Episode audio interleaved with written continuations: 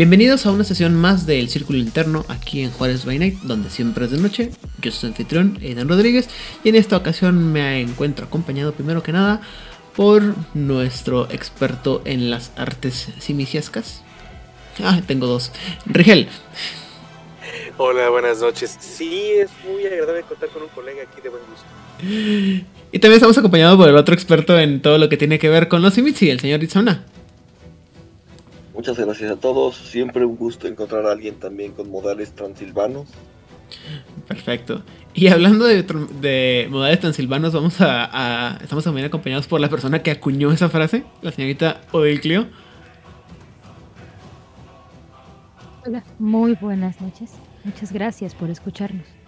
Y finalmente, pero no por eso menos importante, estamos acompañados por el, nuestro productor tiránico de todo lo que tiene que ver aquí en Juárez by Night. y que también, extrañamente, tiene una personalidad muy simisi. El señor Vlad. Uy, Jensi, hola a todos. O sea, nomás, nomás por el puro nombre, ¿no? Yo me acuerdo cuando conocí a Vlad siempre así como que. Dices que te llamas como Vlad, como Drácula. Pero bueno, esa es aparte. Oye, Aidan, eh. ¿estamos seguros de que no es Drácula? Eh, así como. Como que seguros, seguros, no. Pero mira, quiero pensar que después de como 20 años de conocerlo ya, si, si lo fuera, por lo menos me hubiera hecho así como algo como Renfield. Por lo menos. Pero pues no sé. A lo mejor, a lo mejor soy una buena forma de mantener su mascarada. ¿No? Bueno, o sea, el silencio bueno, si lo fuera me llevaría a uno de los temas de la sesión pasada. Pues ¿Por qué Vlad Tepes, Vlad Dracul, estaría a la mitad de las Texas?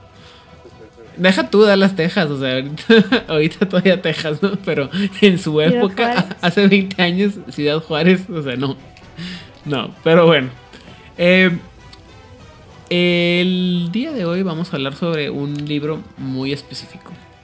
Que creo que es un libro que causó mucha polémica, mucha ansiedad, expectativa. Y...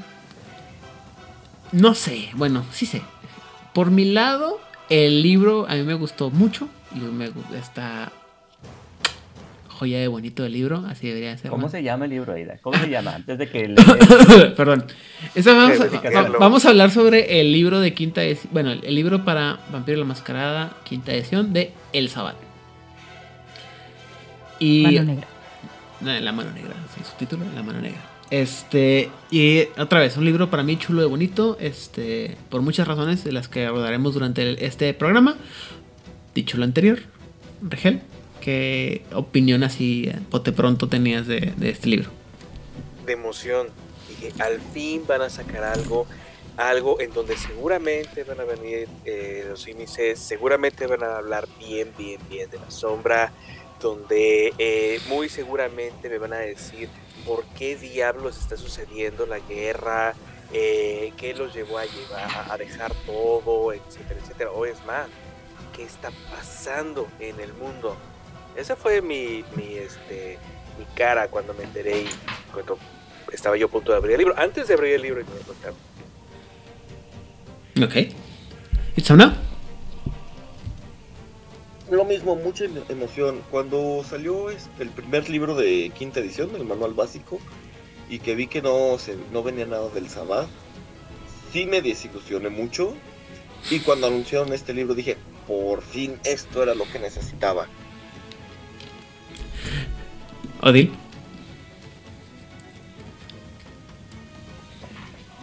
Pues yo también estaba muy emocionada, de hecho estoy muy emocionada. Um, en resumen, me gustó el libro, ya ahondaré en por qué me gustó. Pero empezando por que, como ya lo he dicho hasta el cansancio, el primer libro que yo leí ever en toda mi vida de rol fue La guía para el jugador de sábado. Y al vivir en la Ciudad de México, en el oscuro corazón del sábado, pues no había como más opciones en mi vida. Hay que ser sinceras. Es como, ¿para qué quiero ser camarilla si vivo en Ciudad de México? ¿Y para qué voy a ser anarquista si vivo en la Ciudad de México? ¿Y para qué soy otra cosa si lo primero que jugué nunca en mi vida fue Sabbath. Ok. Vlad. Eh, no sabía qué esperar, la verdad. Eh, era un gran signo de interrogación cuando fue anunciado. Eh, y ah, basado, basando mi opinión en lo que habían presentado en el libro base de quinta edición, ah, me parecía eh, di- difícil eh, imaginarme qué podrían ofrecer como el concepto del Sabbat, dado que en el libro base están ofreciendo un, un mundo eh, nuevo y un enfoque nuevo en donde, por lo que estaba yo entendiendo, el Sabbat prácticamente no tenía cabida y era como un, eh, un objeto del pasado. Que saliera el libro del Sabbat me sorprendió. Yo estaba asumiendo que simplemente lo iban a dejar en el pasado. Mm. Y yo creo que esa era la parte más importante, ¿no? Creo que todo el mundo pensamos que nunca más íbamos a volver a ver el Sabbat. Este, porque, como bien dice Vlad, como que no. En este mundo ideal que estaban construyendo o que se, se genera cuando sale la quinta edición de Vampiro la Mascarada, el Sabbat parece no tener este, una cabida, ¿no? Es, otra vez estamos alejándonos de toda esta hiperviolencia, de todo este eh, cosas que pueden ser pegajosas y que pueden ser incómodas para algunos jugadores, por lo cual pues vamos a hacerlo menos menos grosero, ¿no? Pero de la mano santa de nuestro señor y salvador, el señor Justin Aquili, cuando se anuncia el libro que lo que hablamos la semana pasada, también se anuncia que vamos a tener el libro del Sabbat. Eh, y como decía ahorita Vladimir, en nuestra chat privado de producción ejecutiva, dice, bueno, las expectativas eran muy altas, ¿no? Estaban arriba de los 5000 puntos. Sí, había mucha expectativa y, y desafortunadamente creo que el libro no le gustó a nadie porque todas las expectativas que trae, que no, le, no no le gustó a nadie, creo que mucha gente que no le gustó porque, eh, pues, o cosas que vamos a platicar ahorita, ¿no? Pero eh, yo por el contrario, insisto, es cosa chula de bonita. Creo que de todo lo que hemos revisado de quinta edición y a reserva de lo que vamos a ver en... De, de recordarme lo que vamos a ver cuando hablemos de la segunda edición. Creo que el libro del Sabate quinta edición es el que más me gusta de todo lo que ha salido para quinta edición. ¿Qué pasó, Dil? A mí el que más me gusta es el de Chicago by Night. Porque viene la Porque- sombra, obviamente. No, porque retoma esa bonita tradición de los Chicago by Night de cómo hacer tu ciudad y cómo darle coherencia. Y está Mm. súper bien escrito el libro de Chicago by Night. Y en segundo lugar, este. Porque también está muy bonito ¿Qué? escritamente. Bueno, sí, estéticamente sí está mejor. Qué chistoso que el mejor libro de, de, de- bueno, según tú, el, el mejor libro de Vampiro la Máscara quinta edición no es de White Wolf, o sea, no, no es de la White Wolf, sino es de Onyx Pad. Son los que- o sea, ahí se nota la mano de quién está metido. Bueno, este libro está dividido en cinco partes y una introducción. La introducción es, empieza duro, fuerte y directo porque en esta, en esta introducción nos empiezan las palabras, las groserías, las palabras fuertes. Gente, el Sabbat no está hecho para ser un, un- no está hecho para ser jugable, es para que seas antagonistas. ¿Sí? Entonces la O introducción sea, ¿cómo? no vas a poder jugar con el Sabbat. El Sabbat- este ¿No libro ser un cultista de Caín? no, Ah. Y de ahí empezamos con todas las cosas que a la gente le van a empezar a molestar. Y esas son las cosas que a mí me gustan. El Sabbat es el antagonista, es el monstruo, es el coco, es el malo. No está hecho para que tus jugadores estén, eh, estén jugando, estén jugándolos. ¿Por qué? Por todas las razones que te vamos a explicar en el, siguiente, en el resto del libro, ¿no? Pero básicamente se, se, se resume a porque tus personajes deben de ser personajes que deben de estar buscando mantener su humanidad y mantenerse eh, mantener la mascarada, ¿no? Eh, Por eso se llama el juego de la mascarada, vampiro de la mascarada. Y el Sabbat es todo lo contrario. El Sabbat no quiere ni le interesa nada a la humanidad y no es una este ahorita lo voy a mencionar en, en el capítulo 1, pero eh, hay una parte muy muy específica que me que creo que es importante mencionar. Entonces, eh, aquí no hay forma, este libro, eh, la instrucción te, lo dice muchos, no hay mecánicas, no hay forma para que crees un personaje, no hay nada que te diga cómo hacer un personaje de Sabat. Si tú lo quieres hacer, y ya lo hicieron en alguna, en alguien en el Storyteller's Vault, ya lo hizo, qué bueno, la compañía no te lo va a dar. Y volvemos a un tema que hemos platicado en, tanto en Nación Perú como en otros episodios de esos juegos. La mayoría de las veces los, las razones por las que los antagonistas son presentados con mecánicas son para que tú puedas tener una una forma mecánica de justificar tus antagonistas y que no estés peleando con tus jugadores y que tus jugadores se sientan bien cuando los dados eh, están salgan para en el conflicto para que los dados tengan para que los jugadores tengan algo con que ver sus dados y puedan este, sentirse como que no lo estás haciendo trampa más con sin embargo en este caso el sabat es misteriosa incognoscible e in, ¿cómo se llama? Ah, y difícil ¿eh? ¿cómo? Incognoscible y. Inefable, sí. Entonces, el Sabbat llega, te, te, pelea y te va. O sea, tiene que ser narrativo y tiene que ser espantoso y tiene que ser horroroso, ¿no? Entonces, eh, también el Sabbat, pues lo que te presenta en el, el, capítulo de introducción, perdón, es que eh, uno, el Sabbat no es, una, no es tan monolítico como lo mencionábamos anteriormente. Es al contrario, es una, bandada de, locos, cada quien por su propio lado, y que de pronto se encuentran entre ellos y que tú no sabes cómo van a reaccionar. A lo mejor se van a ayudar, a lo mejor no se van a ayudar, a lo mejor sí, y tú vas a estar en medio de ellos y más vale que te quites, ¿no? Por lo tanto, el tema o la ambientación que tiene que tener este, este juego es el de desesperación. Es decir, el Sabbat está sabe que está al punto de destruirse, en que cualquier momento se puede acabar lo poco que tienen. Entonces lo que hacen es reclutar forzosamente, imponerse, buscar la manera de sobrevivir. Y por lo tanto, el, la, el ambiente, lo que tú, tú, tienes que sentirte cuando te enfrentas con el Sabbat o cuando ves el, el Sabbat, es este tema de alineación y una inhumanidad activa. Otra vez, el Sabbat no es para que tú sientas que eres un antihéroe, no es para que sientas que eres Punisher, ni uh, Batman, ni ninguno de los este, múltiples este, eh, legiones de los, de los Space Marine Scout del, del caos. No, aquí el Sabbat es malo, malo, malote de Malolandia. Y lo que tú te toca ver es gente que no, con la que no quieres ver con la que no te quieres este, relacionar. Esto lo voy a explicar un poquito más detalle más adelantito. Pero es... Eh, ahorita van a ver por qué.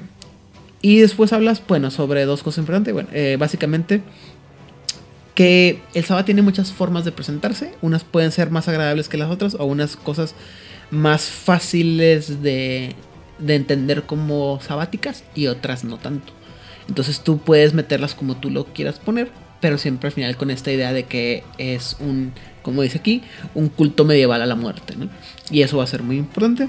Y viene la, el disclaimer o la advertencia lógica y esperada, que como ya está en todos los libros del Sabbat, que es, ten cuidado con lo que estás haciendo, respeta a tus jugadores y no te quieras pasar de lanza nada más por ser malo malote de o como llama nuestra buena Odil, por ser edgy.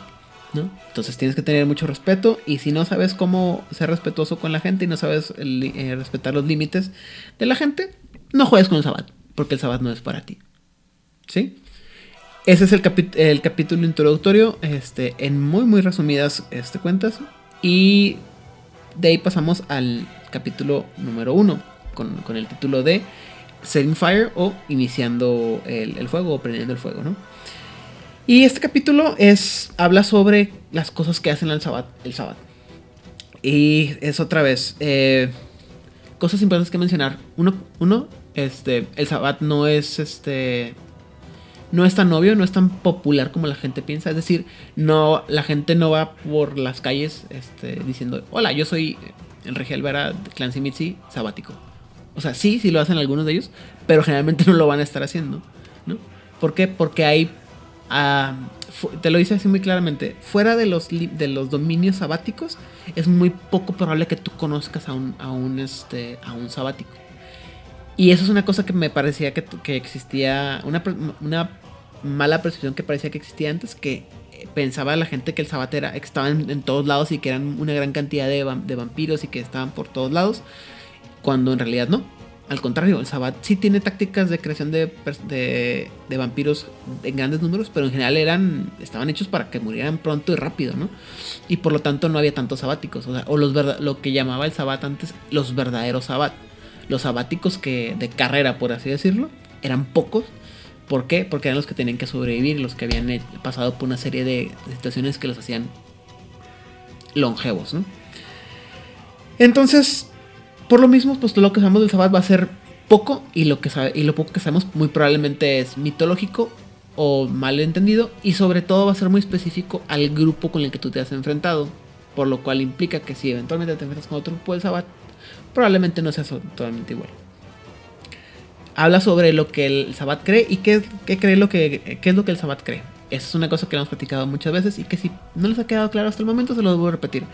El Sabbat piensa que los vampiros son superiores a los humanos y todo lo que hace es para dejar atrás esa humanidad.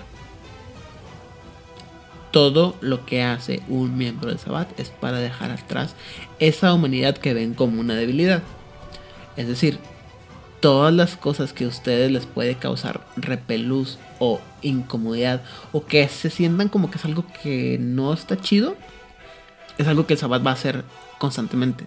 Si eh, lo mencionamos en el episodio anterior, si eh, en algún momento el tema del horror corporal les causa escosor o molestia, si alguna vez han escuchado alguna noticia de esas este, horrendas de lo que puede pasar en un secuestro, en una violación, en un eh, podcast sobre crimen real, donde escuchan las cosas más terribles a las que la humanidad puede llegar a hacer eh, por cuestiones de trastornos mentales les causa un poquito de escosor y dicen, ah, como que no me siento a gusto.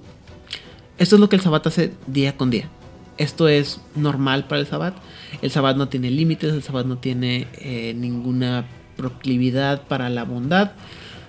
No, es malo, malo, malo, malote, malolandia y no les va no es para que ustedes se sientan decir, ah, claro, yo puedo ser tal persona. No, no, no, no. Y no es un ejercicio que se, que se siquiera se... Uh, ¿Cómo se dice? Se proponga. ¿Cómo? Sea opcional. Sí, opcional. Entonces, eh, eh, los, los, vampiros del Sabbat son más allá de la mortalidad.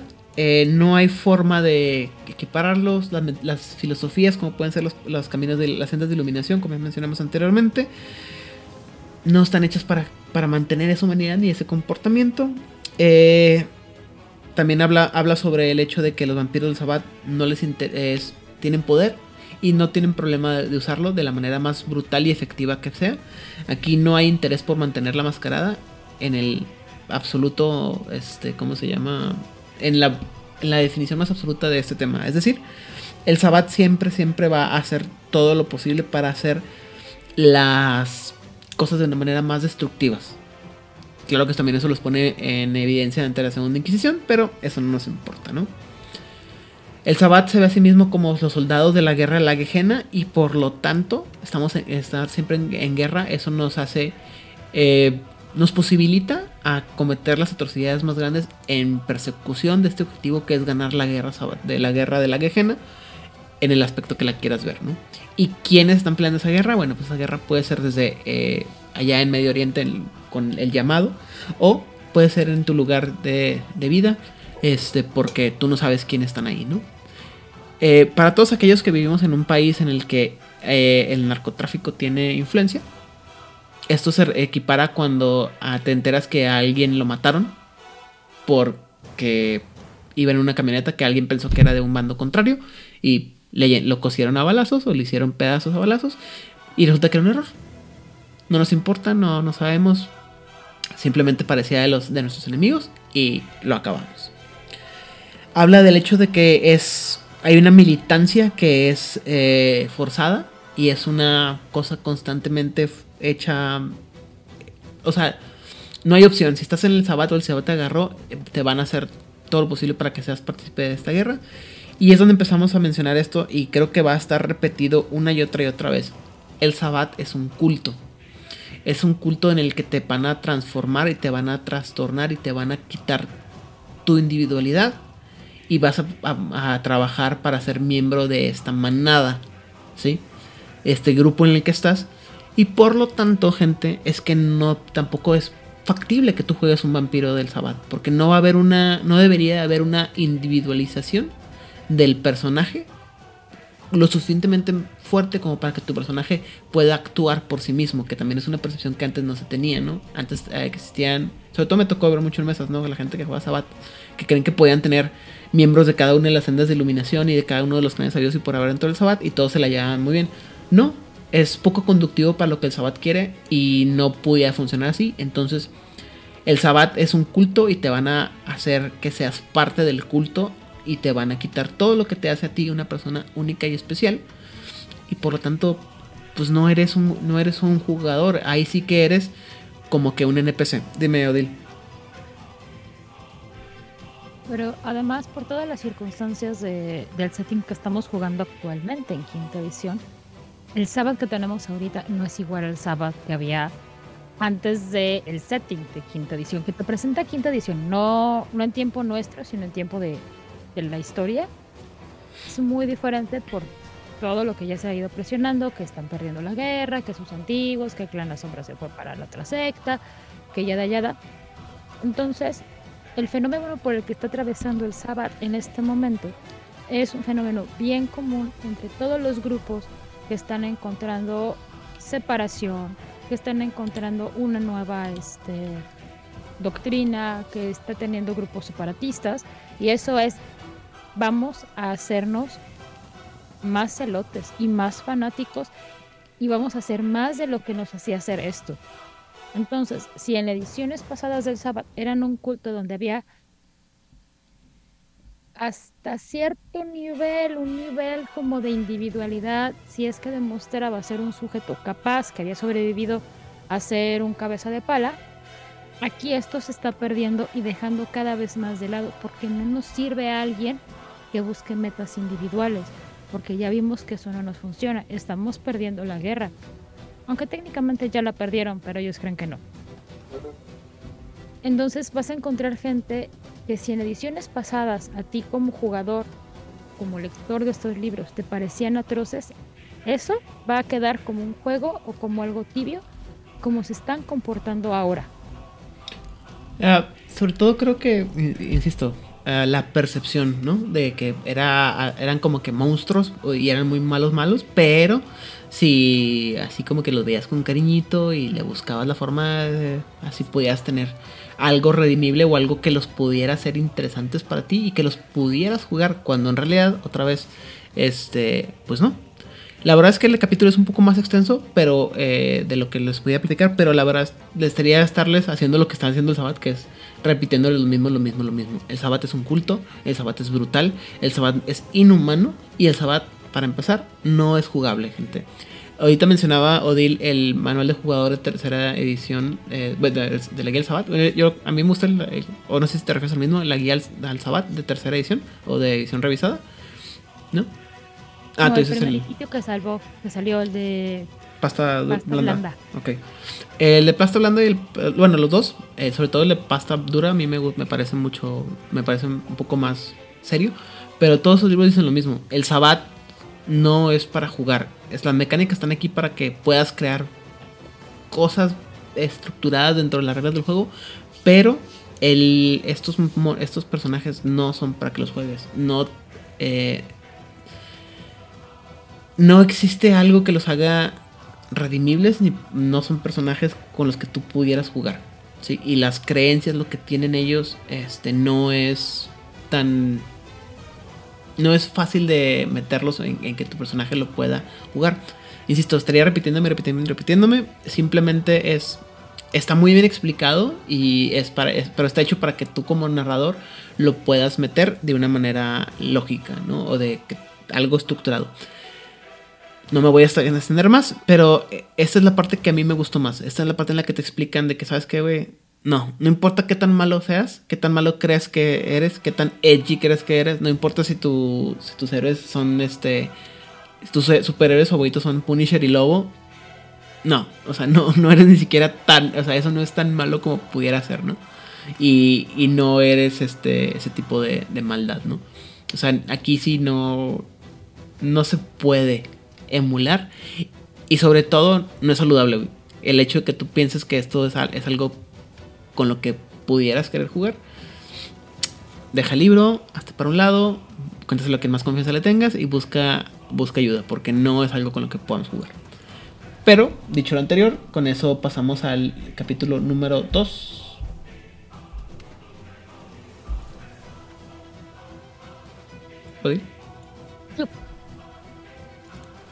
Para darle un poco más de cierre antes de empezar con lo mío, la película de 30 días de oscuridad para mí siempre va a ser un claro ejemplo de una manada Sabbath que anda por allá haciendo sus cosas, no necesariamente siguiendo un camino de iluminación, sino es dejándose llevar por las por los monstruos que son.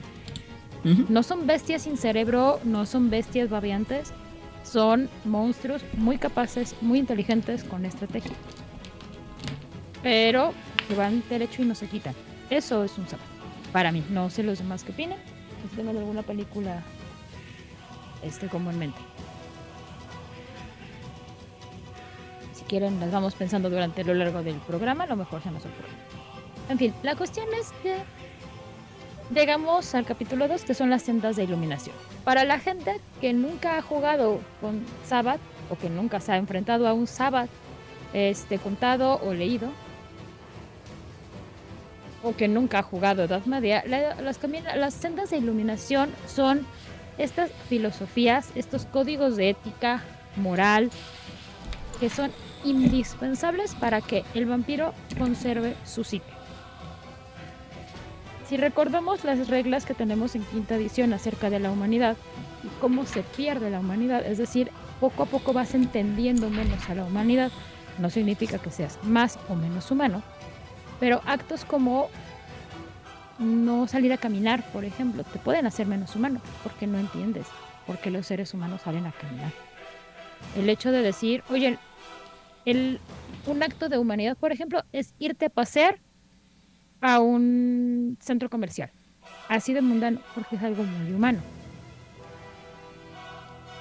Si tú como vampiro no activamente estás luchando por entender a la humanidad, la bestia te va a ganar, te vas a convertir en un animalito de la creación que nada más se va a despertar, va a comer, va a destruir algo porque va a comer en el camino y regresará a su madriguera.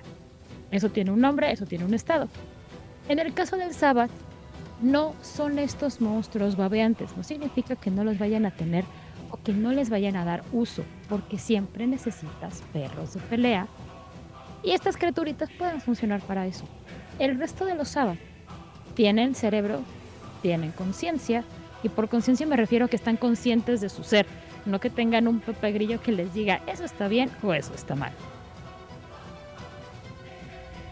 Entonces, los caminos de iluminación son estas filosofías de existencia que se han ido creando los vampiros a lo largo de las centurias, si no es que milenios, para darle coherencia a su vida, una vez que han dejado de entender a la humanidad sea voluntariamente o porque fueron descuidando sus actos, o porque simplemente les valió. O sea, no fue un acto voluntario, pero tampoco hicieron nada por evitarlo. En el sábado, activamente, lo primero que van a hacer una vez que te recluten por las buenas o por las malas, va a ser buscar destruir esa humanidad y reemplazarla con estos códigos pues morales o éticos o filosóficos, como cada quien quiera llamarles, para que seas una monstruosidad pensante, sintiente, consciente y actuante. Cada una de estas sendas va a representar un tipo de filosofía diferente dentro del sábado y cada filosofía va a dar un como trabajo dentro del sábado. Algunas de ellas ya se conocían de ediciones pasadas algunas son nuevas. Voy a hablar de las que hablaron aquí de super corrido, así como nada más en bullets, para que la gente que no está familiarizada con el Sabbath sepan más o menos de qué van. Y los que ya las conocen digan, ah, esto cambió, esto no cambió, esto permaneció igual. Empezamos con que todo este capítulo te va a presentar las sendas, te va a explicar de qué van las sendas, te va a decir cuáles son sus éticas. Cómo usar cada una de los personajes de estas sendas en tus crónicas, qué disciplinas se recomiendan para los seguidores de cada una de estas sendas y cómo presentar a los miembros de cada uno de estos caminos en las diferentes áreas, como si fueran vanguardias, el dominio que tienen, em, cómo tratan a sus goals y cómo son representados. Todo esto para que cuando tus personajes jugadores se enfrenten a esta cosa horrible, haya carnita que tú como narrador les cuentes y no nada más sea una escenografía pintada como si fuera esto una obra de teatro de bajo presupuesto.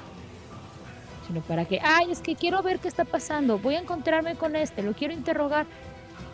Que haya carnita y una narrativa mucho más enriquecedora. Por eso te lo están contando. No te dicen ni los pecados, ni cómo se gana, ni cómo se pierde. Una vez más, no hay un sistema para jugar todo esto. Hay un sistema para que tú como narrador hagas NPCs que tengan coherencia, lógica y no suenen huecos. Empezamos con el camino del Calle. Son conocidos como los nudistas o los devoradores. Básicamente ellos lo que buscan es estar más cerca de Caín, desarrollando todo su potencial como cainitas. Importante, todos los vampiros dentro del Sabbath se, se llaman a sí mismos cainitas, porque descienden de Caín. La diferencia de ellos con el resto del Sabbath y del resto de los que tienen las diferentes sendas es que desean emular al primer vampiro. Así que la bestia para ellos es un sirviente y por tanto no hay que tenerle miedo. ¿En qué creen ellos? ¿Cuáles son sus puntos de, fuerza? Su ética es busca disminuir tu generación, así estarás más cerca de Caín. Participa y comparte la sangre porque es la manera en que tendrás el conocimiento y que compartirás el conocimiento y no vas a tolerar la falla de los líderes porque se supone que son los que te están llevando. Entonces, si tienes un líder inepto, no sirve. La siguiente es el camino de Katari, que viene de los cátaros, que eran una, un grupo herético, hubo una cruzada, la historia está bien interesante, ahí los pueden buscar en internet. Mm, se les conocen como los albigeneses, porque eh, así se conoce esa cruzada, o los cátaros, o los demonios de la carne. Esta es la senda o el camino de iluminación que más Sabbath siguen, porque es la más sencilla. O sea, cuando acaban de perder toda su humanidad y empiezan en todo esto, lo más seguro es que vayan a tener esta senda. ¿Qué es lo que buscan? Em, pues básicamente son hedonistas y se les considera que son inexpertos. Lo que ellos creen es que Debes de experimentar cada vicio que la maldición del ser vampiro te permita. Em, realizar cada acción como una criatura apartada de la moral humana es lo, eh, no es cierto. Ver que cada acción como una criatura apartada de la moral humana está predeterminada. Eso está bien interesante porque no te da mucha opción para libre albedrío. Y déjate llevar por la tentación. Déjate llevar. La siguiente que explican es el camino de la muerte y el alma. Se dicen que es la senda o el camino que tiene menos seguidores de todos porque son esotéricos, son complicados de entender y buscan que un enemigo muerto se mantenga muerto. Sabios. Ajá, fue lo mismo que pensé de esto sí tiene sentido común, lo que sea que sea para un vampiro. ¿Qué es lo que ellos piensan? ¿Cuáles son sus éticas? Es no dejes sobrevivientes. Investiga las reliquias y los restos de la muerte y, apura de apresurar la llegada de la muerte. El otro camino que también se puede encontrar es el camino del poder y la voz interior, que son conocidos como los unificadores o los Ulano. Los Ulano eran unos jinetes tártaros mercenarios que participaron en la Unión Polaco-Lituana del siglo XVII y eventualmente se convirtieron en soldados de lanza. Supongo que eran como muy valientes o algo así. No encontré una referencia de por qué llamarías, un, llamarías Ulano a alguien, nada más encontré qué hacía. Sí, Samnat tiene idea, pero creo que está igual de perdido que yo. Si alguien de ustedes sabe por qué te referirías a Ulano para esto, se los agradeceríamos mucho. ¿Qué es lo que estas criaturas creen? Bueno, creen que lo correcto es adquirir poder para llevar a cabo su visión. Buscan ser el Apex Predator, incluso de la misma bestia. son los que mejor cabalgan la bestia por este frenesí controlado que tienen. Su ética es premia el éxito, arranca el fallo, el mundo existe para ser explotado por los cainitas y la fuerza, a los que son inferiores a ti al servicio. Básicamente que sirvan de algo. Esos son los caminos que ya conocíamos, que ya, habían que ya se habían explorado en ediciones pasadas del Sabbath, con más o menos similitudes. en general sí están como iguales. De los caminos que encontrábamos en el Sabbath y que ya no encontramos, están el camino de la bestia, el del acuerdo honorable y el de Lilith. Claramente en una secta que busca ser como Caín o llegar a Caín,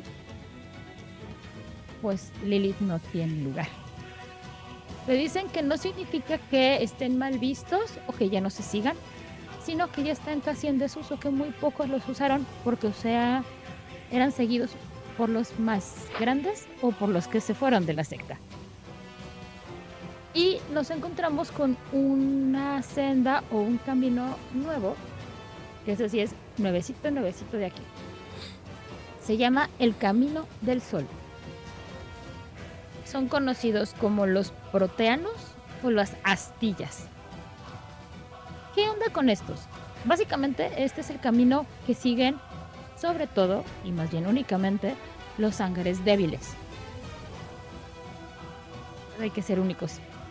En una secta así de fuerte tienes que encontrar una manera de ser único y detergente.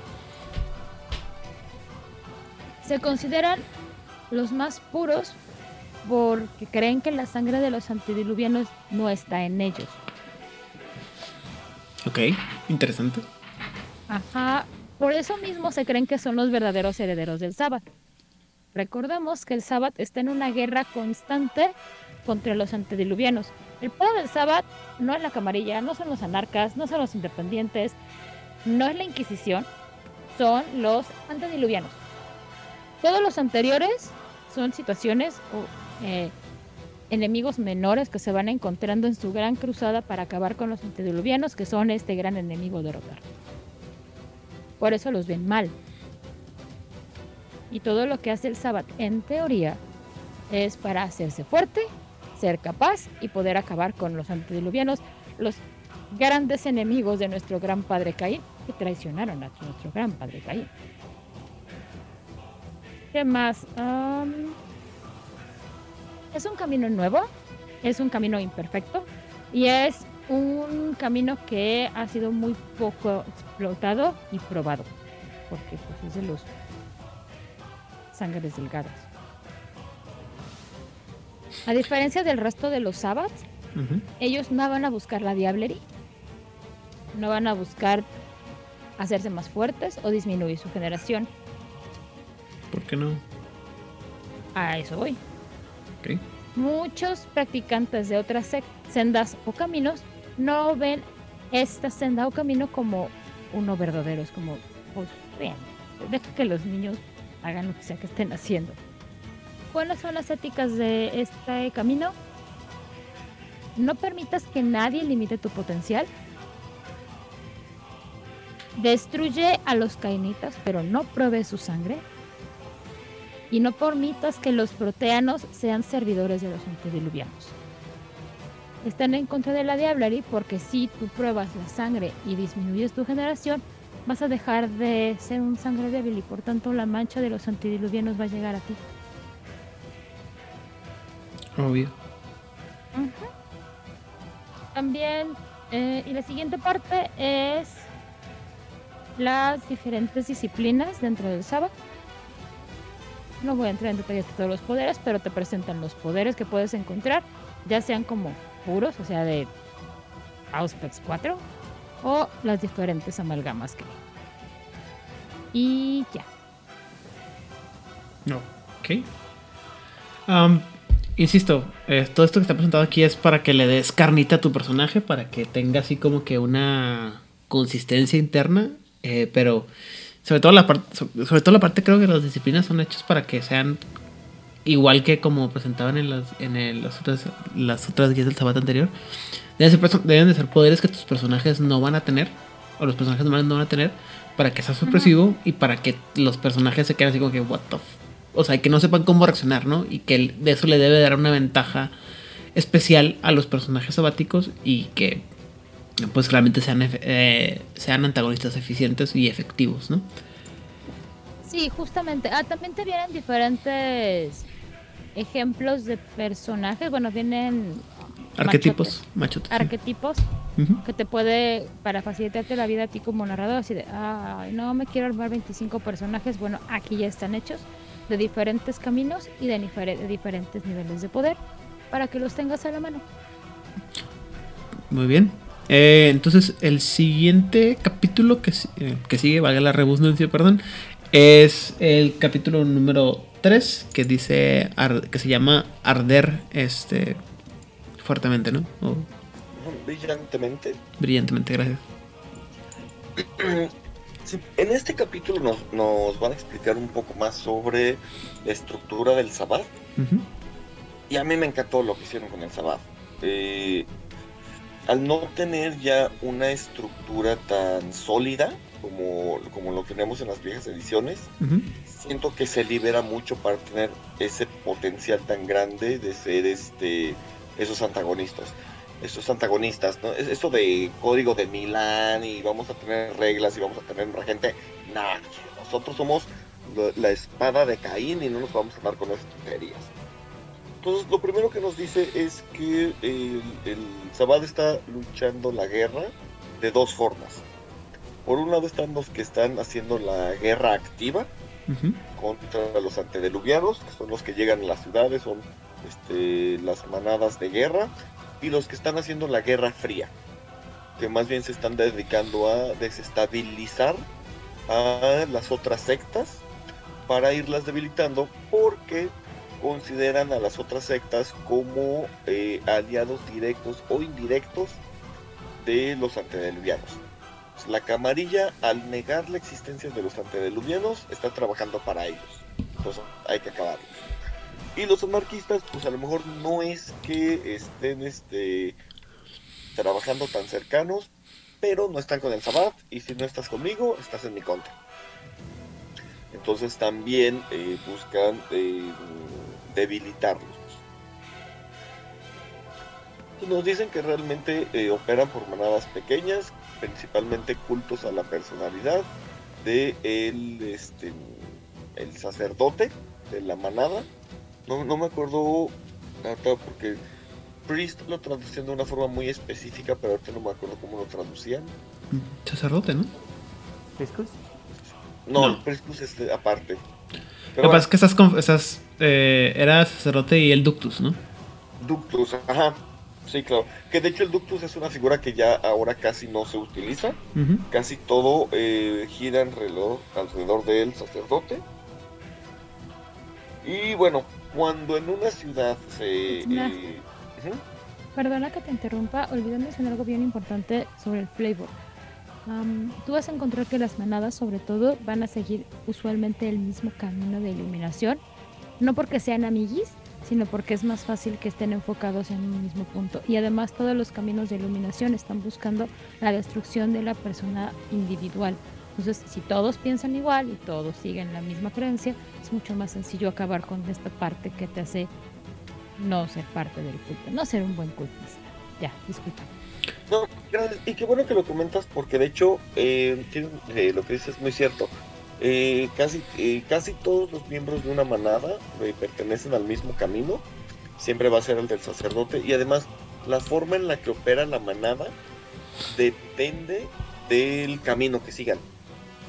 ¿No? Entonces, por ejemplo, no, no operan igual los del camino este, catarí, ¿no? Que generalmente sí llegan, te dice que como en una orgía de violencia, que el camino de Caín, que generalmente buscan más la infiltración, que eh, los del camino del poder y la voz interior, que tienen a ser más sutiles. Y insisto, es una cosa que antes no se mencionaba, ¿no? Yo, yo no recuerdo que lo hubieran mencionado en los otros libros anteriores de, del Sabbat, porque siempre, insisto, te platicaban todas las, las manadas, todos los poderes, todos los, este, los sendas de iluminación, y luego las veías las manadas y las manadas eran, este, pues todas desparrajadas, ¿no? Tenían, tenías miembros de una, de, una senda con otro, o tenías un paladín con otro, lo que sea. De hecho, yo recuerdo claramente que en el libro de, como tercera edición del, del, Clan La Sombra, este, la manada que, que aparece ahí, te dicen que es una manada extraña porque todos son las sombras y todos son de la, del camino de la noche, ¿no? Y que, que no es algo muy normal, generalmente las manadas están, compuestas de todos, ponen que todos tienen que aprender uno de los otros y bla, bla, bla, y aquí no, aquí en este libro te dicen, cada, cada grupito se junta con los de su estilo en alguna ocasión, dice, creo que lo menciona, no sé si lo has mencionado más adelante, perdóname. Eh, a lo mejor en algún evento especial grande del Sabbat te topas a alguien de otro de otra manada y te explican su catecismo y dices tú, ah, me gusta más este, este asunto y a lo mejor tienes la oportunidad, si te va bien, de cómo se llama, de que tu líder de manada diga, pues sí, no es que no, pues vete para allá, güey, no hay pedo, no. Pero generalmente así como que, ah, ¿cómo que? ¿Cómo te atreves a ir en contra de, de nuestras este, enseñanzas? Sí, es muy raro. Eh, y además por todo el proceso de deshumanización que eh, lleva, es difícil que puedas cambiar de, de camino porque ya ves el mundo muy eh, desde, desde ese camino. Entonces ni se te permite tanto y los miembros de una manada ni siquiera lo van a contemplar. Otro cambio que, me gustó mucho es cómo se entiende ahora el término antitribu. Eh, en las ediciones anteriores, en antitribu simplemente eran los que tradicionalmente pertenecían a la camarilla pero que estaban en el Sabbath, ¿no? Entonces hablamos de que era un Ventro antitribu, era un este, Gangrel antitribu. Ahora el término antitribu se aplica en realidad a todos. ¿Por qué? Porque en el Sabbath aquí, permítanme un segundo por favor.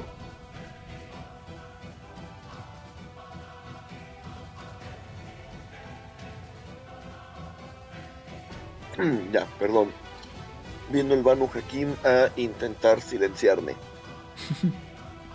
este. en el Sabbat ahora, la noción de clan está ligada a los antediluvianos. Entonces todos reniegan de su clan. Por eso todos son antitribu. Porque están en contra de la, del mismo concepto de clan. Ellos son Sabbath. lo primero es tu pertenencia al Sabbat, y de ahí es tu manada, y de ahí es tu camino, ¿no? Aquí no importa si eres la sombra, si eres Simi, si eres Ventru, no. Es, eso es más, hasta se. es negado y es rechazado. Eh, que es que por eso para también a los miembros del Sabbat les cuesta mucho entender eh, a las otras sectas. No, no entienden estas, esta visión neofeudal y estas estructuras de poder que hay, por ejemplo, en la camarilla. Y de hecho, o sea, activamente se busca eliminar ese apego a los clanes. Claro, pueden explotar las debilidades, porque no, no es que niegan que existan. ¿no? O sea, un Nosferatu se va a reconocer como un Nosferatu. Solamente no, no es parte de su identidad. Ok. Eh, bueno, algo como, como... O sea, se convierte en una característica más que tienes que no te hace ni más ni menos. Es como de, ah, bueno, pues yo no me reflejo, o yo tengo un, yo tengo este aspecto, o, mi sangre me da estos poderes, o estas disciplinas. Y es, pues así es. No me hace único, especial y detergente. Me gusta.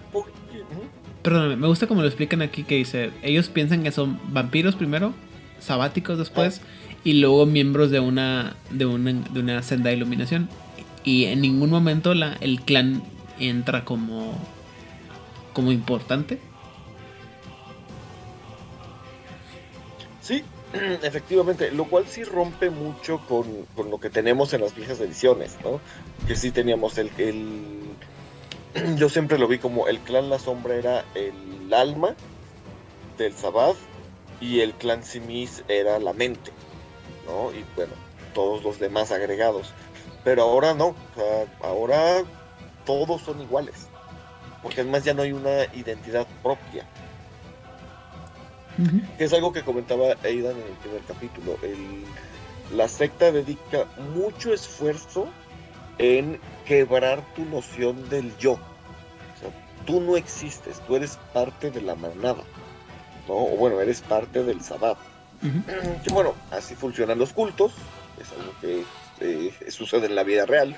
Lo primero que van a hacer en un culto es quebrar tu noción de identidad y eh, generarte una noción de apego al grupo. De hecho, lo que estamos viendo es eso, o sea, el, el es un culto apocalíptico y un culto guerrero. Entonces, hay una noción de, hay un enemigo al que tenemos que derrotar, que son los antediluvianos. ¿No? Y siempre lo vamos, y siempre vamos a estar en guerra con ellos, ¿no? Porque se viene el fin del mundo. Y todos los que no están, todos los que no son nosotros, tenemos que exterminarlos porque están trabajando para él. Entonces, esa es precisamente una de las razones por las cuales jugar en el Sabbat no es. O sea, tener un personaje jugador en el Sabbat no es posible porque tú no tienes una, una identidad como personaje propio. Tú funcionas, tú operas en función del culto. Sí, o sea, eh, ahí, ah, bueno, ahora, como mencionaba, ya está mucho más eh, disperso. Te dicen que si hay un regente, ya nadie lo sabe. ¿No? Ya este. Ya no, ya no funciona así todo está mucho más disperso. Sigue la figura del obispo y del arzobispo, pero como yo los entendí, más bien están como resguardando ciertos territorios, porque sí necesitan conservar este lugares seguros para operar. Y pueden en determinado momento eh, tener la autoridad de mantener un ataque. Pero ya no tenemos esta estructura, que a mí era algo que siempre me pareció muy absurdo y muy hipócrita del Sabbat en las viejas ediciones, cuando decían nosotros somos, estamos buscando la libertad y hay que destruir todas las cadenas y todo esto.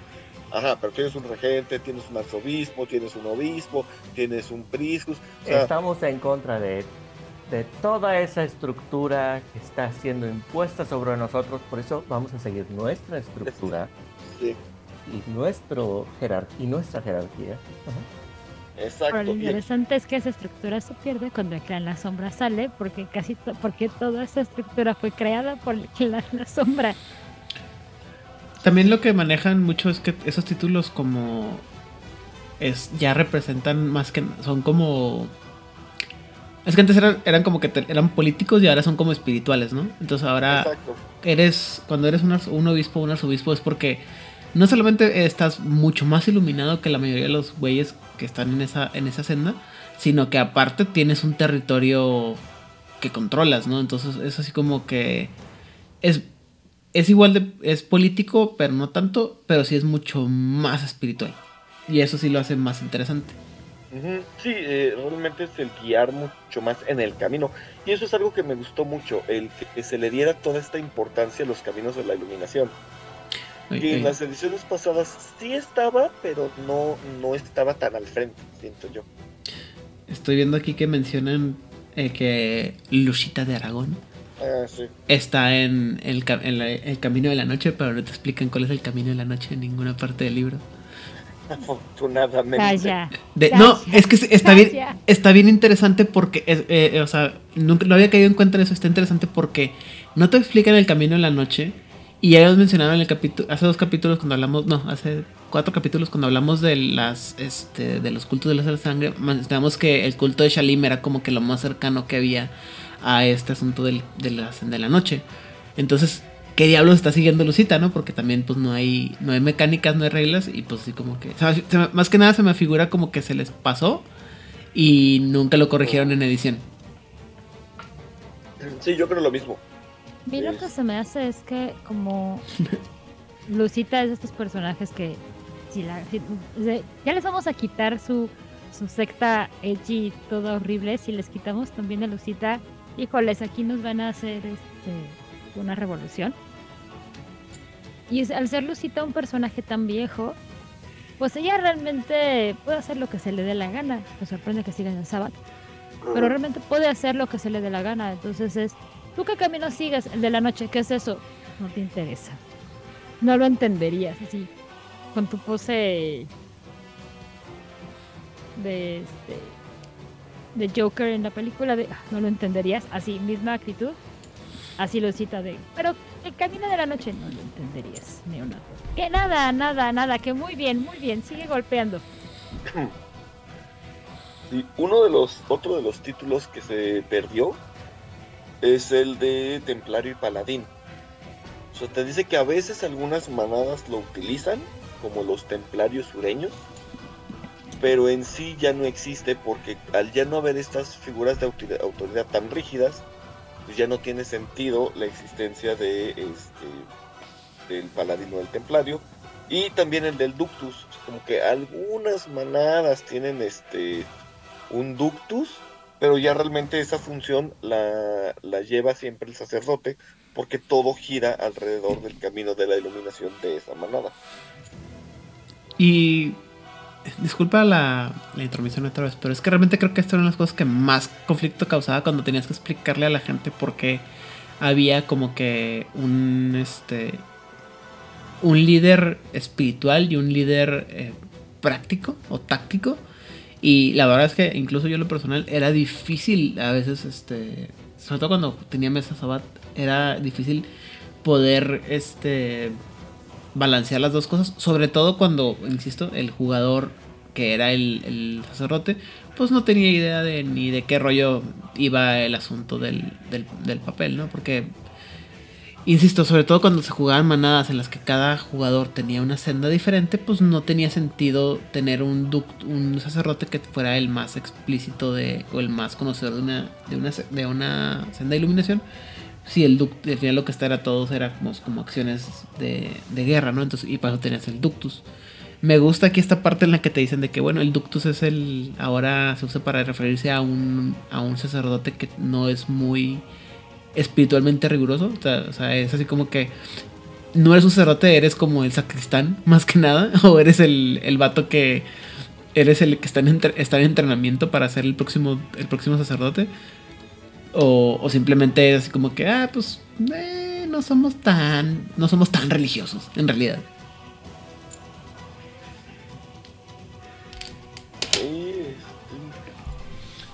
O sea, vamos a misa cuando alguien se casa. Básicamente. Ajá. Y a los 15 años. Y funerales, obviamente. Y, a veces. Más que nada porque de ahí es a la fiesta. Y bueno, este, básicamente eso es lo, más importante de este capítulo. Yo insisto, a mí me encantó lo que hicieron con esa banda. Yo creo que efectivamente de los libros que han salido para quinta edición, yo creo que este es mi favorito y es de los mejores cambios que he visto en la trama eh, que hicieron para quinta edición. Es, o sea que este Sabat sí me gusta mucho. Muy bien. Entonces, eh, bueno, hay una parte que menciona tipos de, roles que puedes tener un personaje en la, en la manada, pero en realidad pues, son cosas que ya hemos visto, ¿no? Tienes el guerrero, el que se encarga de proveer las cosas, el que se encarga de limpiar, el scout y el, el que habla, el, el diplomata. Que no es, pues sí, no, no hay, no hay mucho que rascarle ahí. Pero bueno, el capítulo 4 lleva por el nombre el título de La Guerra de la Quejera. Pues sí, oiga, joven, estamos en guerra, ¿no le habían contado? No. Estamos en guerra desde el día 1. Oh my god. Imagínate, cuando. Pues viene toda la historia, la verdad. Viene toda la historia muy resumida de decir, lo cual hace que no haya necesidad de que la platiquemos. Eh, ya se ha hablado mucho de esto, eh, se mantiene toda la, toda la historia desde la cruzada almigense de la cual estaban hablando hace un momento, durante la cual pues, eh, descubrió la, iglesia católica, oh no, descubrió a los vampiros, vamos a matar a los vampiros. Eso todo el, el relajo. Este, algunos puntitos que con los que me quedé ahora no saben exactamente quién fue quien rompió las cadenas de sangre, se fueron los índices, los dominios de, los, este, alambiques eh, de los Tremer o del Alto Alamut. Pero eso no importa, lo que sabemos es que ahora somos libres. Toda la historia tiene un tinte de homilía a un montón de gente que pues está lavándole el cerebro eh, tiene mucho de eso, toda la historia que te están contando aquí. Te cuentan que pues justo al día siguiente de la firma de la convención de Thorns, eh, que sabemos que fue básicamente, no, ya, ya no queremos, ya no queremos este pleitos, señores camarillas, señores anarcas, este, vamos a firmar. Ok, eh, ¿quién va a estar el representante del Sabbath? Ah, pues un Banu ¿Y esos por qué? Pues los mandaron, órale pues. Al día siguiente hicieron su rampage ahí completito, los anarcas, principalmente Sabbath Sinice. Y de ahí salió el nombre de Sabbath, porque los escribieron como una, un Sabbath de diablos y brujas. Les gustó el nombre a ellos, no lo quedamos, no nos interesa la convención de Thorns, que se lo metan por le quepa. Esto fue en 1493, si no estoy leyendo chueco. Sí, 1493. Eh, por ahí mismo pues ya empieza a formalizarse, ya hay escenas de iluminación, bla, bla, bla, y 500 eh, años después, o sea, tres doritos después, pues ya viene el status quo que más o menos ya nos hemos estado, del cual hemos estado hablando eh, estos últimos programas. La Shirra siempre ha estado como que asociada con la camarilla de, de los negocios del Medio Oriente y más en el siglo XX. Eh, y la forma en que se ha estado recibiendo a la gente del Sabbat lo, localmente en toda el área del Medio Oriente, pues les lleva a pensar que algunos de los eh, documentos nodistas están falsificados, eh, bla, bla, bla, bla, mucha paranoia. Hay mucha paranoia del lado del Sabbath, sobre todo ahorita que empieza la guerra de la guerra. Ya, eh, ellos dicen ya es el último episodio de la guerra de la guerra. Vamos para allá.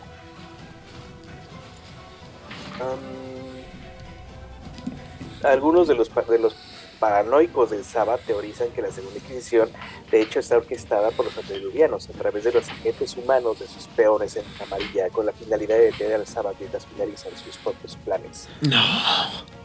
No, ¿a poco? O sea, ¿me quieres decir que un libro sagrado que estamos siguiendo como palabra absoluta a lo mejor es una falsificación y me está diciendo mentiras? Y no solamente eso, ha sido una, una trampa que ha sido planeada desde hace centurias.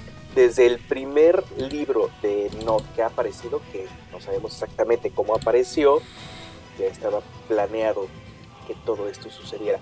O al menos una parte u otra parte la van a creer. No ah, importa. Lo, que importa es que la O sea, ¿me han visto la cara? Todo el tiempo. Demonios. Bueno, en, en, esa parte tienen razón, porque es literalmente lo que dice el libro de Nod. sí, pues sí. Pero vamos, lo que ellos no han leído el libro de Nod, así, no han recibido su cajita con su tablilla mesopotámica ni nada por el estilo. Pero pues los documentos que ellos tienen seguramente están alterados de que alguien dijo y alguien y entonces estábamos todos los nodistas, intercambiamos este, números y pues alguien se quedó. Y pues tiene cuernitos. Ajá, y alguien tiene cuernitos. Nunca se dice de dónde pudo haber salido la mentira. La mentira. Eh, y ahorita lo que dice la doctrina es, las guerras del Viejena son la última oportunidad de la espada de Caín para asegurarse que las cadenas de la sangre que se rompieron hace tanto tiempo nunca vuelvan a ser reforjadas. pues, pues, no, mira, de cualquier manera van a ser libres, ya sea que lo logren o que pues, Hay cosas peores que la muerte, diría por ahí. Hay destinos peores que la muerte. Pues yo creo que eso es este, mucho de lo que dice la homilía al final, ¿no? Hay cosas peores como ser esclavo de estos. Déjame te presento a mi amigo Sasha Vicos. Oh, no. No, ¿cómo se llamaba este?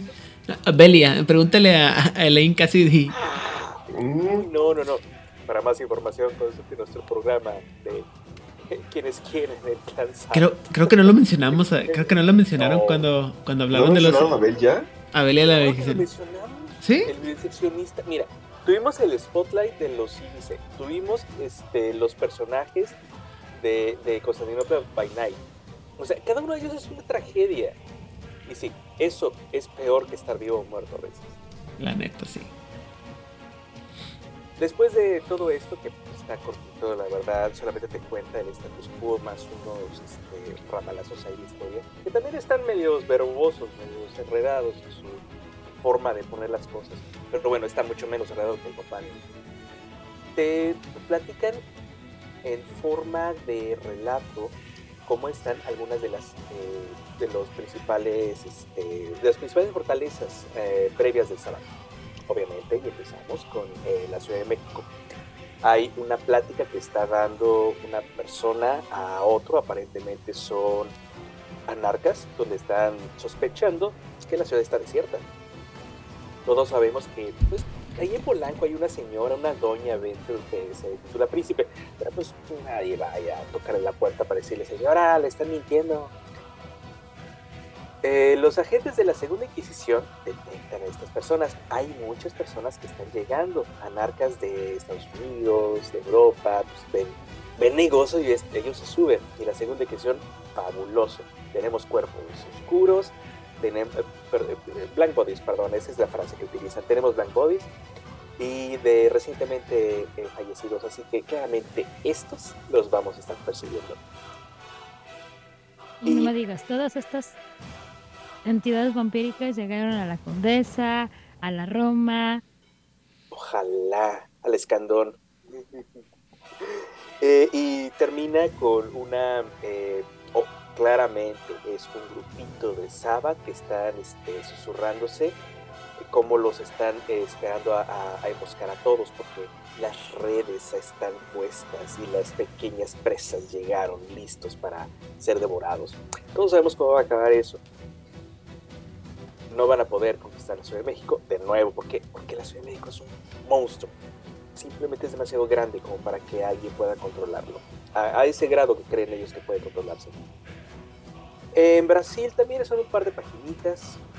Hay una guerra civil, de sangres débiles por centurias del abuso. Es ahí donde principalmente hay la mayor cantidad de adoradores del sol, del cual estaban hablando hace un rato.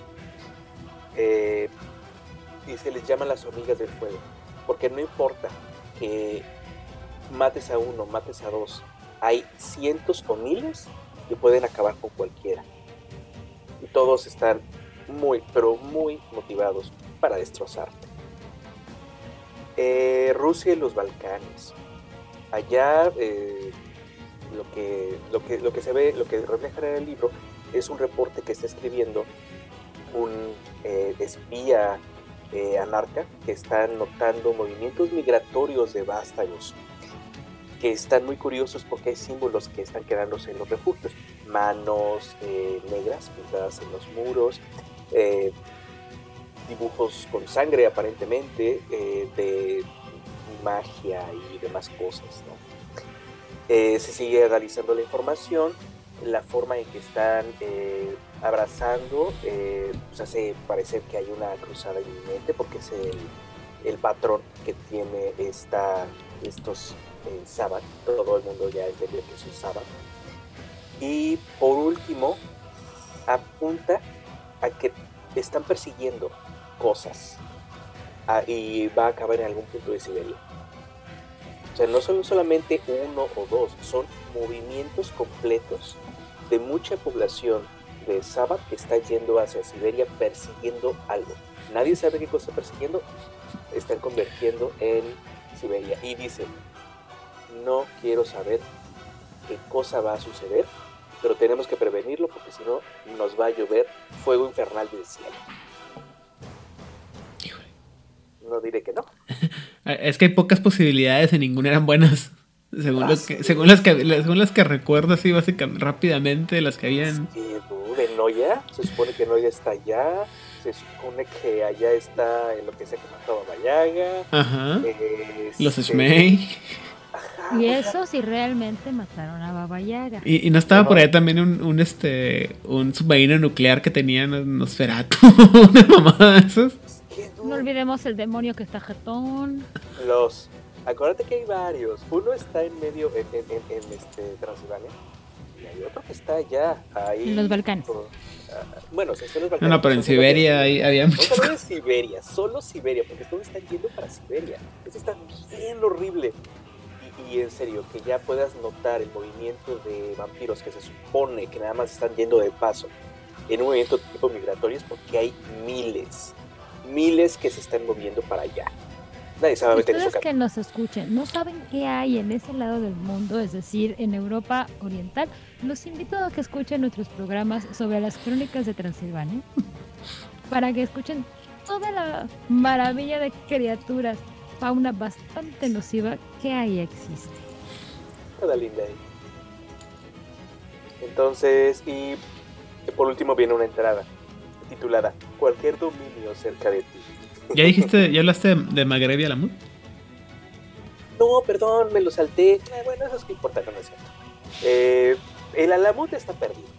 Ya, ese es el, eh, con lo que empieza y con lo que termina eh, la entrada completita. Hay un montón de enigmas de libre interpretación, cada quien puede meterle este, sabor a las interpretaciones que le quiera meter a los acertijos que vienen. Pero lo que sí se sabe es que el área está siendo barrido por la segunda adquisición utilizando lo último en tecnología. Snipers con este, eh, explosivos posiblemente es algo que toca un vástago y lo oblitera. No sabemos qué es también tenemos este, drones, eh, persecución a la luz del día. Ni siquiera de noche están a salvo en, el área.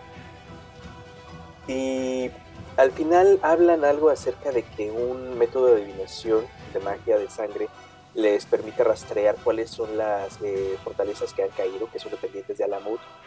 Todas han caído. Así dice que la gota de sangre cayó en el scroll y el, perdón, el pergamino y el pergamino simplemente se ve como la gota de sangre se esparce por todas las eh, fortalezas. Alamut está perdido. Justo estaba pensando que eh, de todos los productos que han salido hasta ahorita de quinta edición, me falta uno en el que exploren qué va a pasar con toda la bola de asamitas, güey. Y las asamitas, asamitas, o sea, porque, eh, claro, ya lo hemos platicado, ¿no? Anteriormente una cosa es el Banu Hakim, que son los asamitas buena onda, los que siguieron a. Los civilizados, güey. Sí, los que. O sea, los que el, el, el Amar, el Amir al dijo. Estás medio loquito, güey. Y se fue, y dejó a. Se llevó a los. A los. A los buena. A los menos locos se los llevó a la camarilla. Eh, junto con el video X del Teguiris. Pero se supone que los más botados de la cabeza, los más loquitos, los que sí estaban realmente chingones dentro del, de la, de la, del Sabat y demás, se regresaron a la MUD.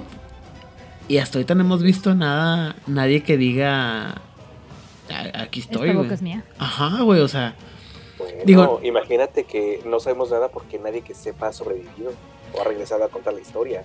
Es que, y ya se me olvidó, este, es que no me acuerdo si, no, Yarana Hub no puede ser, este, no es Asamita, pero se supone que todos los insisto, todos los chidos de los de los amitas están de vuelta ahí haciéndole guanaguana a, a este a Urshulgi, ¿no?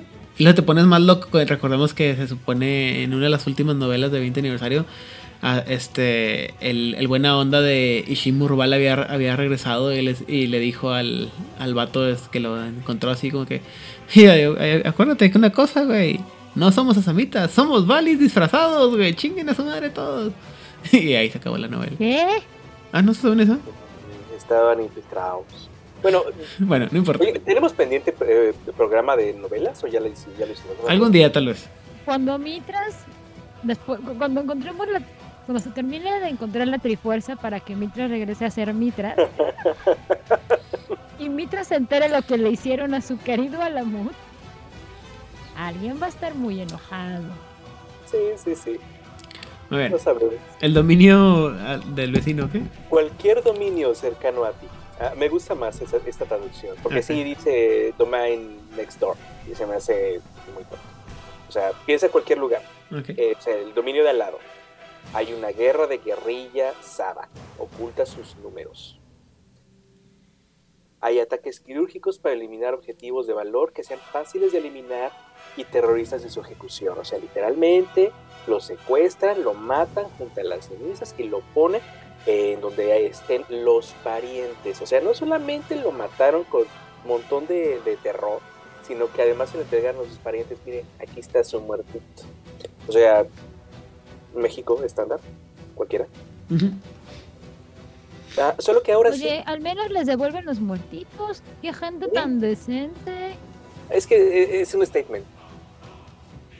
Pero eso sí, se nota que ya tienen este algo más de autocontrol, ya, ya no están como locos salvajes babeantes, ya evaden a las este, autoridades humanas, o sea, ya no se meten con los policías, ya no se meten con el ejército, o sea, solamente se meten con eh, con vampiros. Eh, porque, pues, obviamente están, son pocos, eh, su idea es crear terror, no hacer una guerra. Que encima eso es una guerra, pero es una guerra simétrica y como tal dice el manual de guerrillero que golpeas, haces lo que tienes que hacer y te escapas.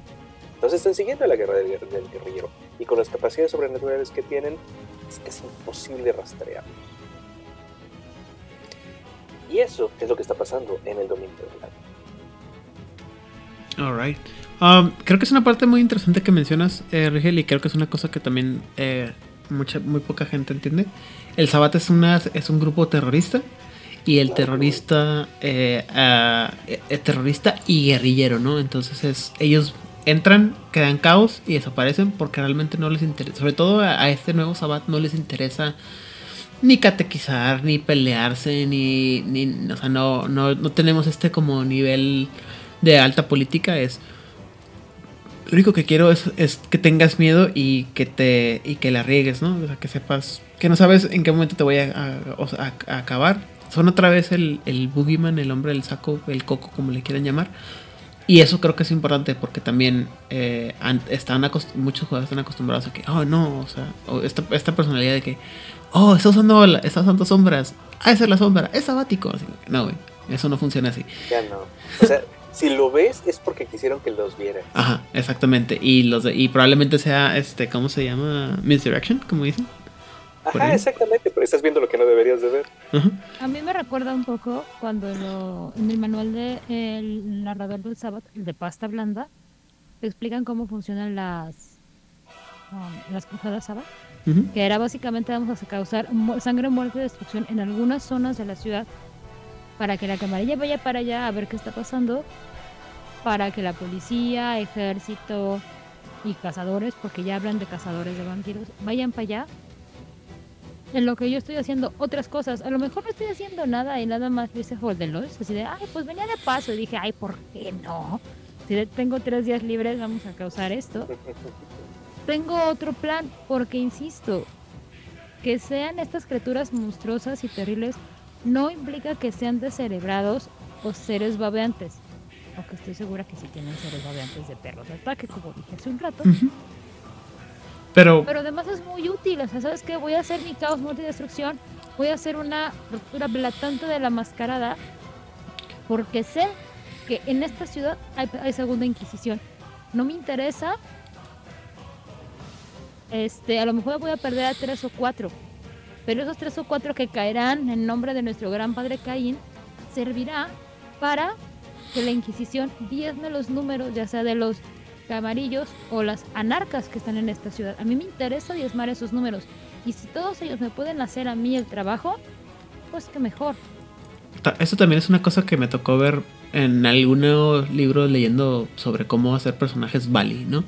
Que siempre, siempre es la, la filosofía es, si tú puedes ver a un Bali y el Bali es esos así que se viste como Anton LaVey o toca black metal y anda queriendo hacer este rituales a la luz de la luna como los que salen en las aventuras de Sabrina es el, el Bali dice dice ese es el Bali que quieren que encuentres para que se te olvide que existen Balis inteligentes de verdad, ¿no? A los que no este los que no te vas a dar cuenta, ¿no? O sea, es otra vez estás cuando estás hablando de monstruos, los los monstruos a los que atrapan son los monstruos tontos, ¿no? Y bueno, es ahí Los que se quieren pasar de, listos. Ah, yo sé que, ah, bueno, no sé cuánta, este, cuánta gente sea tan fanática como yo lo soy del show conocido como Criminal Minds, pero una cosa que siempre mencionan ah, ahí es que cuando los empiezan a, atrapar es cuando pierden control, cuando algo está haciendo que el, el unsub o el, el ignotos este, se descontrole. Se no, Ansop está bien padre, pero bueno, en fin. Este, es cuando se descontrola. Se descontrola y, y con los Abad pasa lo mismo, ¿no? O sea, a los que vas a agarrar son los que no están controlados, los que no tienen conciencia, los que están planeando. Y... cometieron un error, cometieron un error realmente grande. Pero ¿por qué cometen errores? Porque no, no tienen control, ¿no? Sí, ese es. Pero bueno, el siguiente capítulo es el último capítulo y es el capítulo número 5 que tiene nombre Recursos para el narrador. Con lo que empieza este capítulo es recordándote a ti como narrador que nuevamente este libro está principalmente pensado para narradores, como hemos estado remarcando durante el episodio, porque este libro es para que crees tus antagonistas.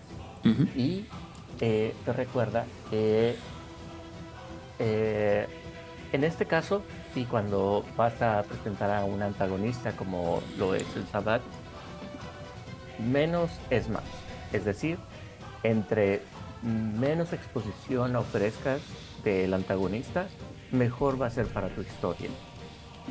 Eh, como eh, muchas otras historias y en muchos otros juegos, eh, lo que va a ser muy interesante y lo que va a ser divertido y que se puede disfrutar aún más es cuando logras tener a un antagonista complejo, un antagonista divertido y un antagonista que esté a la par de tus jugadores, de tus protagonistas. Porque tus protagonistas. protagonistas van a ser tus jugadores y tienes que presentarles a un antagonista que esté a su nivel y que sean un reto para ellos. Y ah, como eh, el Sabbat que hemos estado presentando es este grupo de terroristas, eh, lo te recuerda y da estos tips que lo peor que puedes hacer es hacer una exposición completa de qué es el Sabbat al principio de tu juego. La mejor forma de...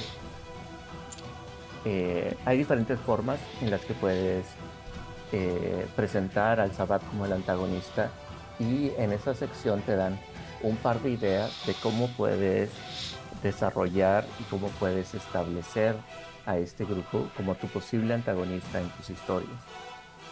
Por ejemplo, eh, una de las primera, una de las cosas en las que debes de pensar o puedes idealizar para, para la historia es pensar en el eh, en los elementos de cuál va a ser tu, tu, base de operaciones, cuál va a ser, cuál, cuáles van a ser las características que van a diferenciar a un dominio, a una ciudad que está bajo el control del Sabbat. Y te dan eh, ejemplos para demostrar que no todas las ciudades que van a estar bajo control del Sabbat van a ser iguales. Así como Odile nos platicó que hay diferentes eh, ideologías dentro del Sabbat eh, también va a haber diferentes realidades que van a existir dentro de las ciudades dependiendo de quién esté al mando. Por ejemplo, eh, cuando tienes a, una ciudad en donde el Sabad está en auge, el resurgimiento o el surgimiento del, del Sabbat que toma control de una ciudad, puede ser esta ciudad que entra en caos completamente porque llega una manada de, de y hace abrazos eh, masivos y, y de una manera sorpresiva tienes paliados o cabezas de pala por la ciudad eh, eh, sedientos de sangre y causando destrucción. Ese sería un, una forma en la que puedes describir el caos eh, dentro de este dominio, dentro de esta ciudad. También eh, el siguiente paso en la evolución de cuando el Sabbat toma, toma una ciudad es cuando eh, se convierte el lugar en una base de operaciones. Después de tomar control, ya no hay necesidad de tener tanto loco corriendo por las calles creando creando caos. Ahora esta base de operaciones puede ser el lugar en donde están operando simplemente un número pequeño de miembros del Sabbat, pero van a ser tus cabecillas, van a ser eh, la gente que van a ser los vampiros que están eh, organizando los próximos ataques. Y a menos de que tú estés buscando las pistas, no te vas a dar cuenta de que la ciudad puede estar en control del Sabbat, porque no van a estar causando caos absoluto todos los días, todas las noches. Y también tienes a las ciudades que están en una en un estado de cruzada completamente, en donde llega el Sabbat con el objetivo de destruir y de tomar control sobre un dominio que está siendo controlado por una de las otras sectas, ya sea por la camarilla o sea por los anarquistas. Y es el punto de que te puedes imaginar eh, donde es la guerra campal. La visión de la guerra campal es en este tipo de ciudades donde están ocurriendo un conflicto de poder entre el Sabbat y las otras eh, sectas ya establecidas. Aparte de qué estilo de ciudad eh, vas a presentarle a tus jugadores, también te dan ideas de cómo puedes estructurar tu crónica. Eh, te dan ideas, por ejemplo, estructuras de crónicas en donde todo es acerca de sangre y fuego, que tiene que ver con la acción, que tiene que ver con estas peleas campales, con esta eh, violencia eh, exagerada que caracteriza al Sabbat. Eh, te dan ideas de cómo puedes presentar estos escenarios en tus, en tus crónicas, en tus historias. También te dan ah, otras ideas de cómo opera el Sabbat. No solamente llega con fuerza bruta, sino también llega intentando cambiar las mentes y los corazones de la gente, de los vampiros que ya están establecidos en la ciudad. Y te dan ideas de cómo llegarían agentes del Sabbat a tu dominio, por ejemplo, a la ciudad donde están ustedes jugando y cómo se acercarían principalmente a todos aquellos sangre débiles o vampiros que están a las afueras del poder de la estructura local para seducirlos e intentar atraerlos a las ideas revolucionarias. Y creo que esta es la parte, esta es de las pocas partes que me hace choque. Eh, la idea en la que vas a tener estos como propagandistas o este evangelistas del, del Sabbat cuando se supone que Digo, entiendo que los cultos así crecen, ¿no? Eh, me han platicado, nunca, nunca he sido parte de un culto, nunca me han reclutado a ningún culto. Este, bueno, sí, forzosamente y solamente a uno y escapé. Pero me refiero a que en general no. Creo que está contrapuesto entre esta idea en la que el Sabbat como que te llega, te secuestra y, todo, ¿no? O sea, das todo el proceso de lavado de cerebro, que es lo que venimos mencionando en todo el libro pero sí, hay un aspecto, sí, sí existe la posibilidad también, eh, y es importante mencionarlo, de que va a haber un sabbat que es más insidioso, un sabbat en el que no vas a ver y que, que sí se presta para la historia de que este a lo mejor, no sé, el sheriff o el, el príncipe buena onda de, toda la crónica que te ha explicado todo el bolote y que te dejó hacer y hacer y hacer, al final se revela como, oh Dios, es un arzobispo. Y toda la vida pensé que estaba haciendo vampiro cabrilla y no, me estaba llevando por el lado de la maldad. Se, ¿Quién lo hubiera pensado? Jamás lo hubiera pensado, ¿no? Pero se puede, y eso también es interesante, ¿no? O sea, que no, que sí, volvemos a lo mismo, ¿no? Sí va a haber una gran cantidad de, de sabáticos que van a llegar con con espada y fuego y van a querer quemar todo, pero hay otros que te van a estar entrando de una manera un poco más discreta. ¿no?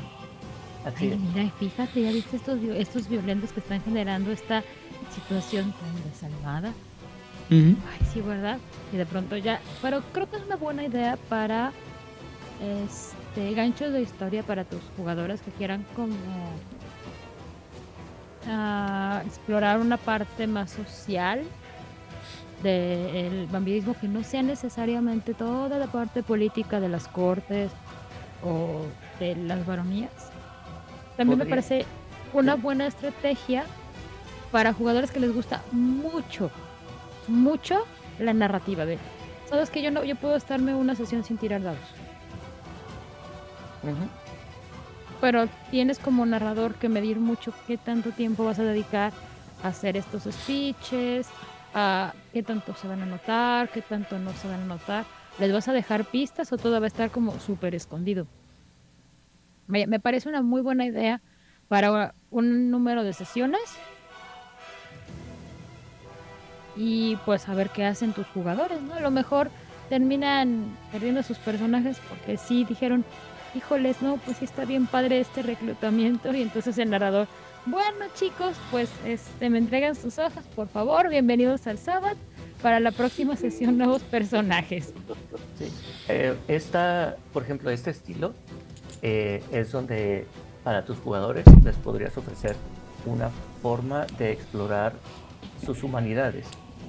Eh, si llega un miembro del Sabbat que está, obviamente, como, como dijimos, los miembros del Sabbat no llegan a la ciudad y no llegan al Elysium diciendo, ah, hola, ¿qué tal? Soy arzobispo, soy miembro del, soy miembro del Sabbat y estoy aquí para reclutarlos a todos ustedes. No, no, son agentes encubiertos, eh, insidiosos, eh, el extraño que está siempre ahí para darte ese consejo y decirte que lo que querías hacer está bien y que no te tienes que sentir mal por tus impulsos y lentamente te empuja a estar perdiendo cada vez más tu humanidad y alejarte de, de esas simplezas y esas cosas de humanos que debes dejar atrás. Y cuando menos piensas, ya estás pensando como un sabático hasta que estás listo para, para ser reclutado completamente. Y podría ofrecerle a tus jugadores una crónica o unas sesiones en donde tenga que cuestionar si las cosas que creen, sus piedras angulares, eh, sus éticas, los mantienen atados a su humanidad o si están dispuestos a ser unas criaturas entregándose más hacia la bestia o alguno de los caminos que están descritos en este, en este libro. Otra, otra forma eh, de, la, de la narrativa eh, es eh, por el aspecto, tomar las cosas por el aspecto revolucionario. Lo que les acabo de platicar es de que los eh, cambias su forma de, pensar, intentas modificar su humanidad. Y lo otro es recordar que el Sabbat es un culto revolucionario, apocalíptico, que lo que sabe hacer es avivar revoluciones.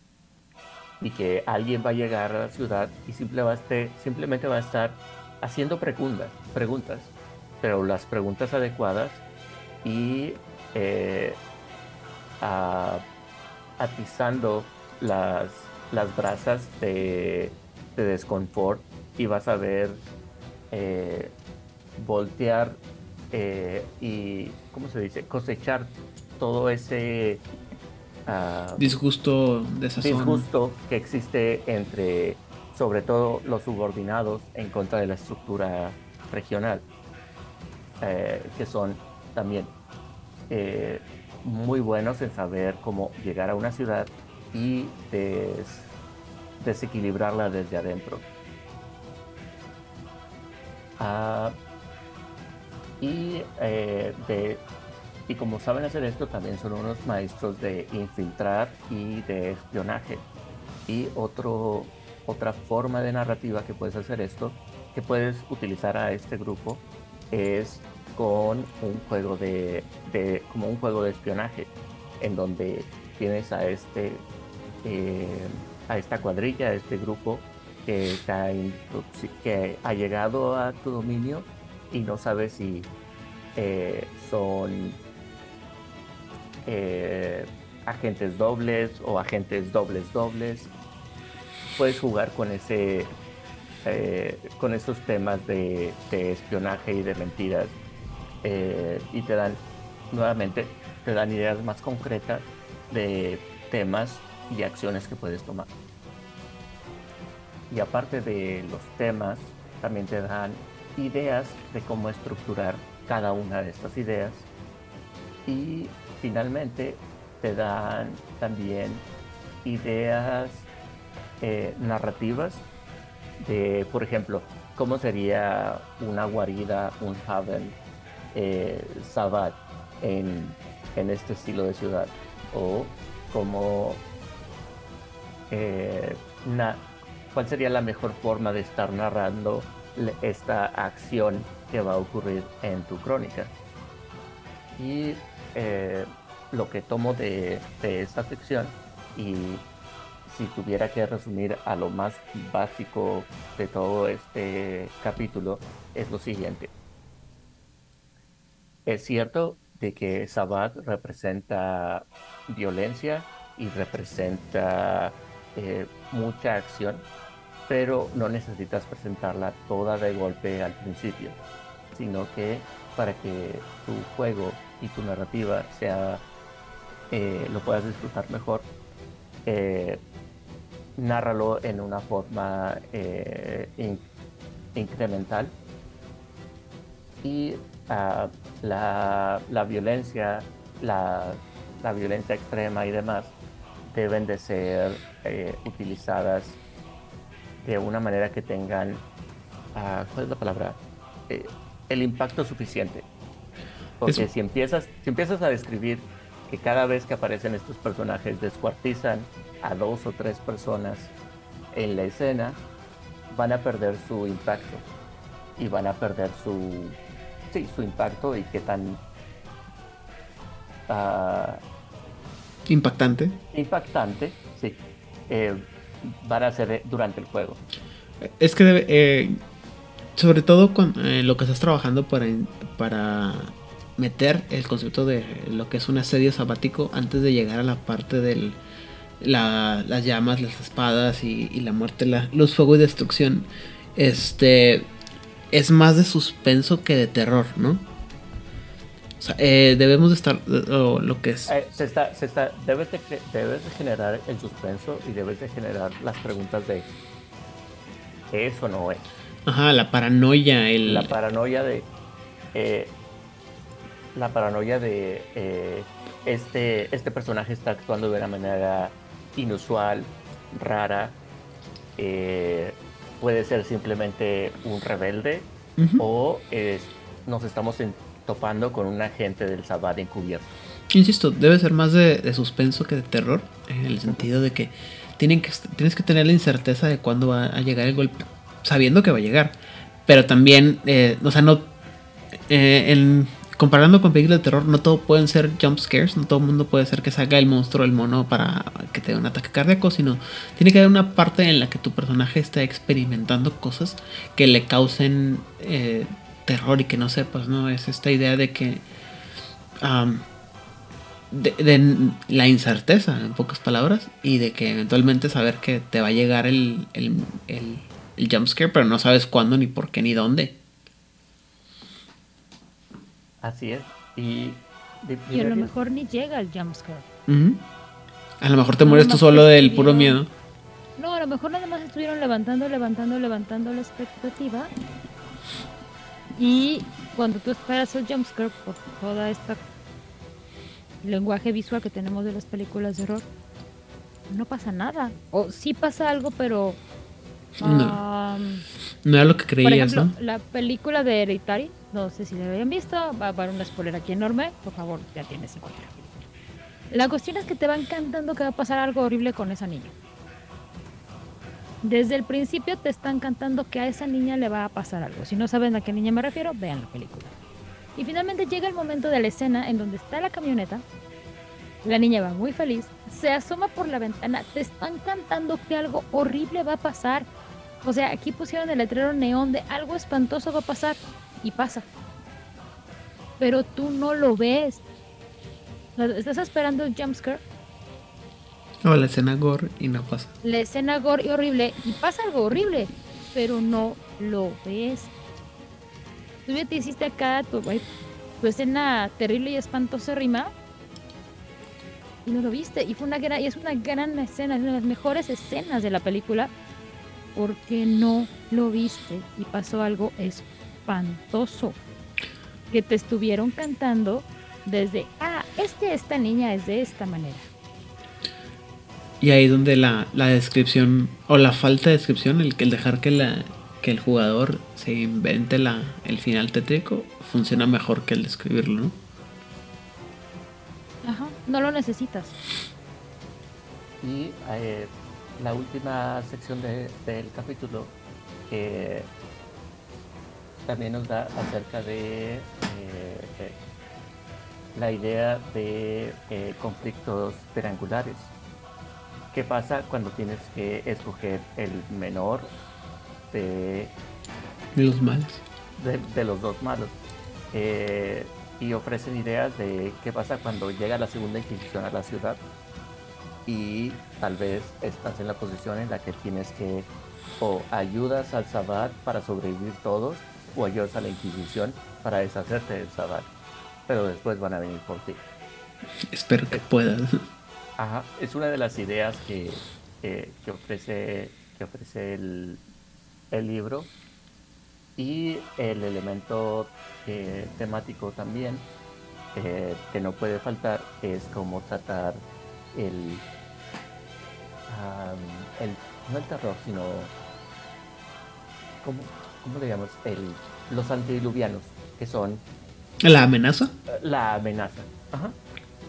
Como, como lo ven, como lo presentan, este enemigo que nadie conoce y que y que la secta reconoce y que ese es su enemigo.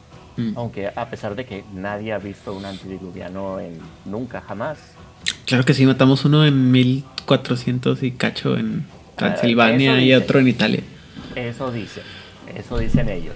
Pero esta es la pregunta que yo hago. ¿En realidad existen o simplemente es un, eh, es un método más de su ideología para, para atraer eh, más adeptos. Pero eso está para, para, jugarse y para discutirse en personaje e intentar eh, atraer nuevos miembros a, la secta y demás. Eh, en, y en cierre, para cerrar esto, me parece un buen capítulo para los narradores eh, sobre todo si es tu primera vez teniendo que tratar con este tema, si es la primera vez que eh, quieres utilizar a, este antagonista, te dan eh, una lista bastante clara eh, muy fácil de seguir en uno, el tipo de dominio que puedes, que puedes tener, cómo seguir la, la crónica si estás usando a estos elementos como antagonistas y sabores de cómo contar la historia. Me pareció muy, uh, muy completa, eh, lo, muy completo los consejos que te dan como narrador. Y si yo fuera un narrador primerizo, de aquí sacaría esas historias de, oh claro, ahora ya sé cómo utilizar a este antagonista. Tengo yo ideas de haber leído todos los otros libros, pero juzgando esto como si fuera mi primer libro y la primera vez que leo acerca del Sabbat, me gustó, me gustó mucho esa parte. De que no solamente me dijeron qué es esta cosa, también me están explicando cómo lo puedo utilizar. Muy bien. Ah, bueno, creo que entonces la pregunta que queda al final de todo esto es si nos gusta el libro, ¿no? O sea, qué, qué tanto la qué tanto peleó la expectativa contra lo que lo que nos entregó. Entonces, Rigel, ¿qué pasó con tu tu libro? O tu percepción del libro, pues. Pues la, perspectiva del libro está eh, claramente subvirtieron lo que yo consideraba como parte de lo que debería de tener el libro. Mm. Quizá porque es una eh, narrativa diferente. O sea, estamos hablando de que salió de los noventas, de que se ha mantenido más o menos igual. Ah, yo esperaba algo, no me lo entregaron. No tengo problema con lo que me entregaron. Tengo problema con que está lleno de huecos. Pero supongo, asumo que es este un diseño, no un bug. Ok. Entonces, eh, hay herramienta. O sea, definitivamente hay herramienta, hay una actualización del status quo. Me hubiera gustado más material, me hubiera gustado más eh, probado el material. Tiene. Tiene como que algo que no me termina de convencer. No lo logro aislar, o sea, hasta el momento, desde que salí de este momento, no lo logro aislar pero estoy de acuerdo que es uno de los mejores libros que ha salido para quinta edición. Eh, estamos hablando de eh, la forma en que se ve, la forma en que fue impreso, todo, la forma en que repartieron el, espacio de la editorial, se ve más pulido, se ve menos este, pego, como, como si hubieran sido menos recortes y más este, intención mm. de de libro. Este, claramente estos son monstruos diferentes. Tiene el nombre de Sabat porque tiene que ser el monstruo, pero podrías haberle puesto este, las fuerzas de liberación eh, de los vástagos y hubiera funcionado igual. O sea, está bien, así debería ser un Boogeyman, algo completamente terrorífico. Son tiempos modernos y hasta los monstruos deben tenerle miedo a otros monstruos más grandes del 1 al 10 palazos en la cabeza, ¿cuántos le? Yo doy 9 palazos. El décimo me lo reservo para algo mejor que venga. Muy bien. ¿Itzona? Yo igual, me siento muy satisfecho, eh, como mencioné. Me gustaron mucho los cambios que hicieron en cómo manejar al Sabbat. Me gusta que sean ya antagonistas, que no, haya, no hayan puesto mecánicas para hacerlos jugables. Eh, me gusta mucho cómo manejaron toda la, cuestión con la ajena, con el Medio Oriente, la estructura interna, los, caminos de la iluminación. yo estoy muy contento, eh, yo creo que sí ha sido mi, el libro que más me ha gustado, de quinta edición. me, quedé muy satisfecho. Ok, y del 1 a 10 rituales de, de sabáticos. iba a poner 10, pero me gustó la respuesta de, de Rigel, entonces lo dejo en 9.5, guardando ese punto 5 por, por, si algo más. Muy bien. ¿Odil? Me gustó lo que recibimos.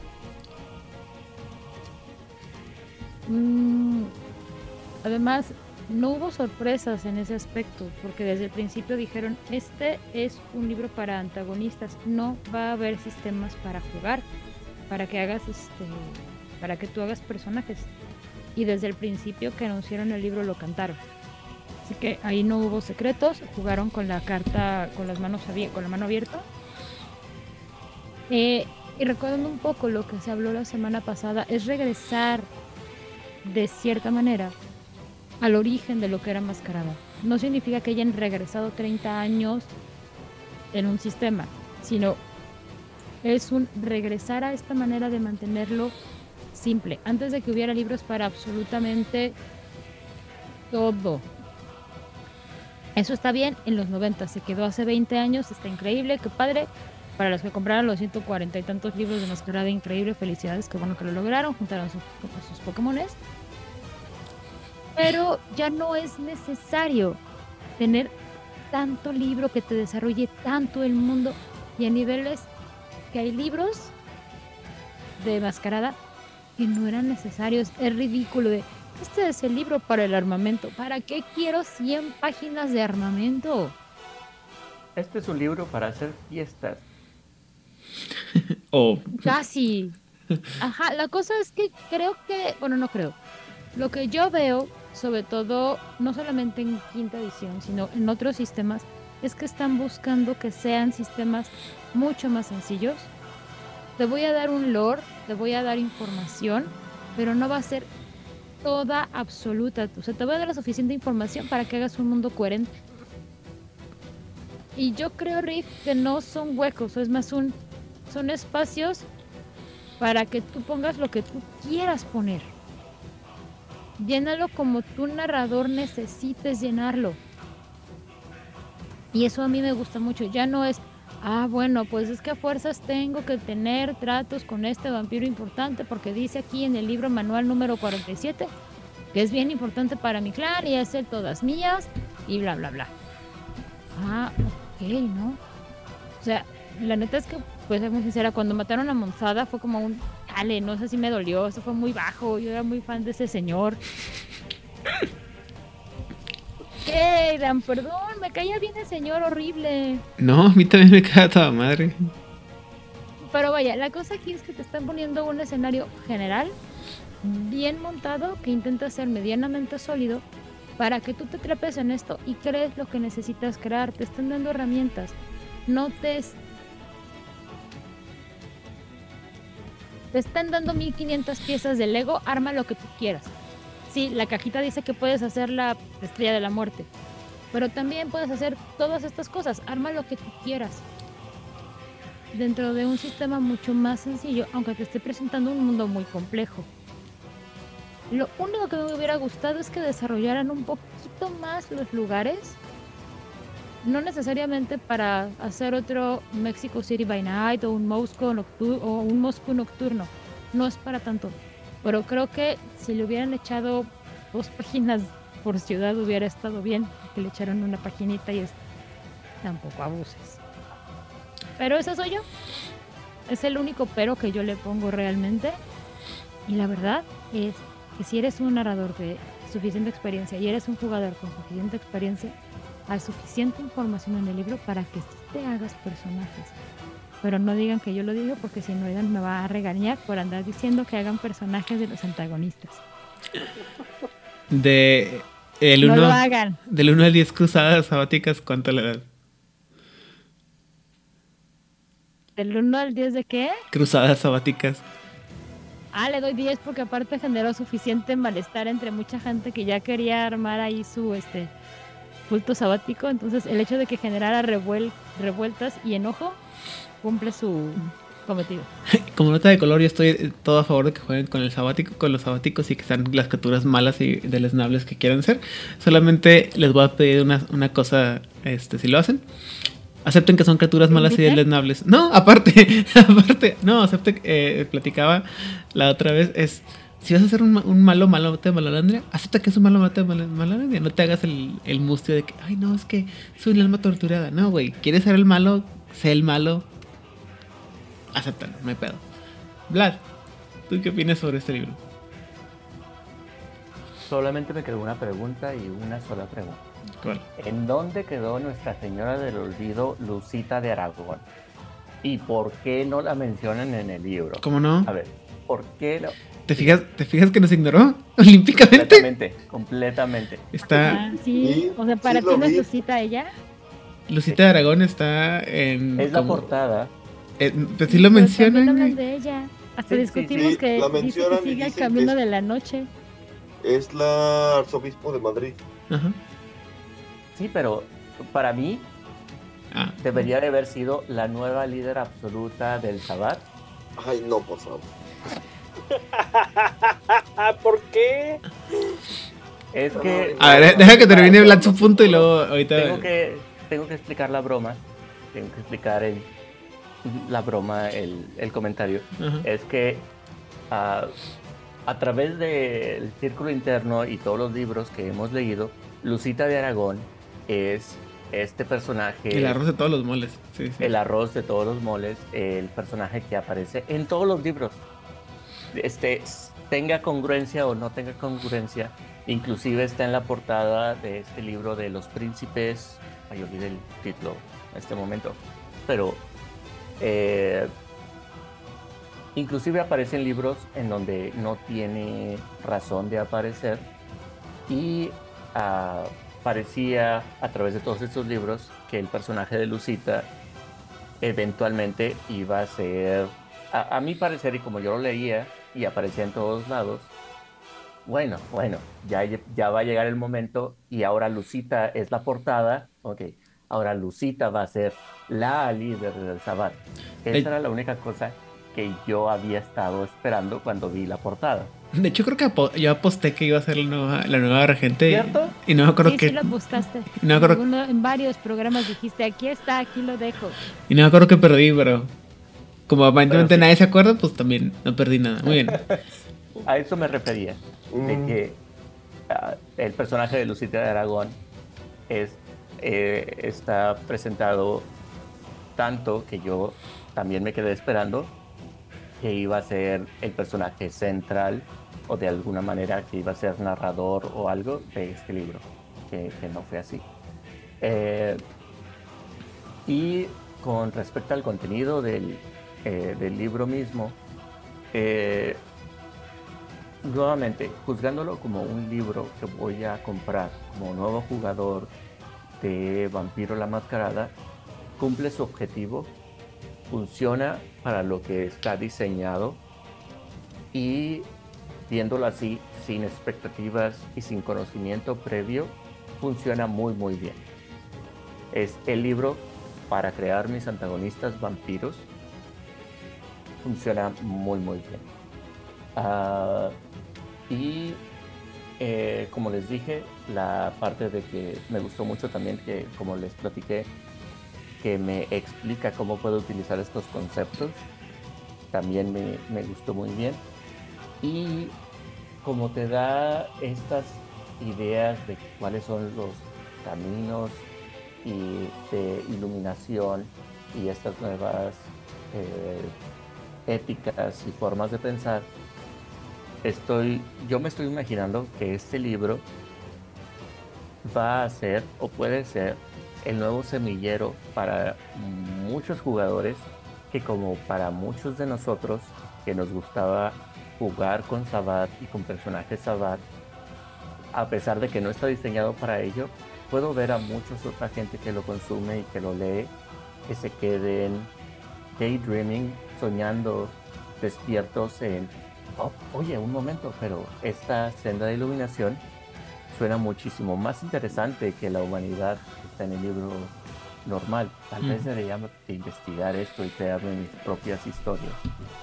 Eso es lo que me gusta, que tiene muchas semillas, eh, muchas ideas frescas eh, para nuevos jugadores, para nuevos lectores, que te va a permitir hacer historias más complejas y eh, hablando de ética y de humanidad, eh, que te permitan explorar esas ideas. Eso es lo que me gusta. Lo que me gusta más del libro es eso. Temas que te permitan explorar ética y humanidad. Con eso me quedo. Y de eh, le voy a dar, también le voy a dar un 9, porque también me quedo con la expectativa de qué más va a, qué más va a llegar, qué más va a venir en el, en el futuro. Muy bien. Tal, eh, vez, tal vez ese 10 va a ser para el juego de Los Light 2. tal vez ah, estoy, tal vez estoy ese 10. Lo estoy guardando ese 10 para, para linajes 2. Pero con eso me quedo. Eh, Deja de jugar y burlarte del pobre, de la pobre alma de Vlad, Iván. No compites tu amigo del alma. No, no, o sea, es que el chiste está muy bueno, no manches. No, no sobre todo porque yo sé que Vlad es muy exigente y sé que este, o sea, no, no creo que le vaya a llegar ese, ese, ese cosa más, ese juego a sus, a sus expectativas. Pero bueno, se vale soñar. Um, es un gran libro, insisto, me parece que es el quizás es el mejor libro que ha salido para todo lo que tiene que ver de Vampiro la Mascarada quinta edición. Me agrada muchísimo que los que los personajes que o sea, lo que se presenta te da este sirva como inspiración para crear eh, como dice Vlad, estos, estos personajes que es lo que vayan a hacer que, o sea, sí siento que pudiera ayudar mucho que la gente se clave con Vampiro la Mascarada. En mi caso el libro de la ¿cómo se llama? Eh, la guía al Sabbat fue lo que hizo que me clavara como vampiro la mascarada. Entonces tendría sentido que un libro como este le pudiera llamar la atención a muchas personas de, crear un buen villano o un excelente villano que los ayude a, crear personajes con los que vale la pena pelearlo y por lo tanto se metan en el mundo de vampiro la mascarada. Em, a lo mejor sí le falta esa parte, como ha comentado Odil, de de un mundo más completo para que la gente, para saber dónde está la cosa. Pero pues, eh, ahí sí creo que entra el conocimiento de causa o el conocimiento anterior de otras personas, de otros jugadores más experimentados para poder insertarlos en las realidades en las que estamos. Este, me hubiera gustado, obviamente, que hubiera habido una figura regente, este, eh, que creo que tendría era, o sea, por un lado es lo que tendría sentido, ¿no? Que ahora como no hay este... Como está todo lo de la de la quejena, perdón, y como está todo este asunto de la religiosidad dentro de la camarilla, creo que esta, esa suerte de figura dogmática, oscura, malvada, que está tratando de jalar a los buenos vampiros al lado del, del mal, hubiera estado interesante. No estoy seguro que hubiera querido que fuera Lucita. Este, tal vez Sasha Vicos hubiera sido un mucho mejor ejemplo que, que, estos otros personajes. Pero eh, se trabaja con lo que se tiene. Este. Vicos está muy ocupado haciendo mesas. O sea. O alguien, ¿no? O sea, alguien pudiera haber hecho. Yo no dije de qué eran las mesas. Sí, no, no, o sea, alguien... entendimos, entendimos. Se pudiera haber hecho eh, una cantidad de cosas. Eh, insisto, creo que el libro está bien y creo que lo que sirve es eso, enseñar, demostrar otra vez que hay cosas que no se deben de tocar. Y eso está, está bien hecho. Creo que el libro, como bien dice Vlad, está muy completo por todos lados. Eh, yo también no, le voy a dar un 10 porque no es perfecto. Este, creo que lo único que me falta sería eso, poder jugar con esos monstruos y que hubiera las mecánicas adecuadas para jugarlos.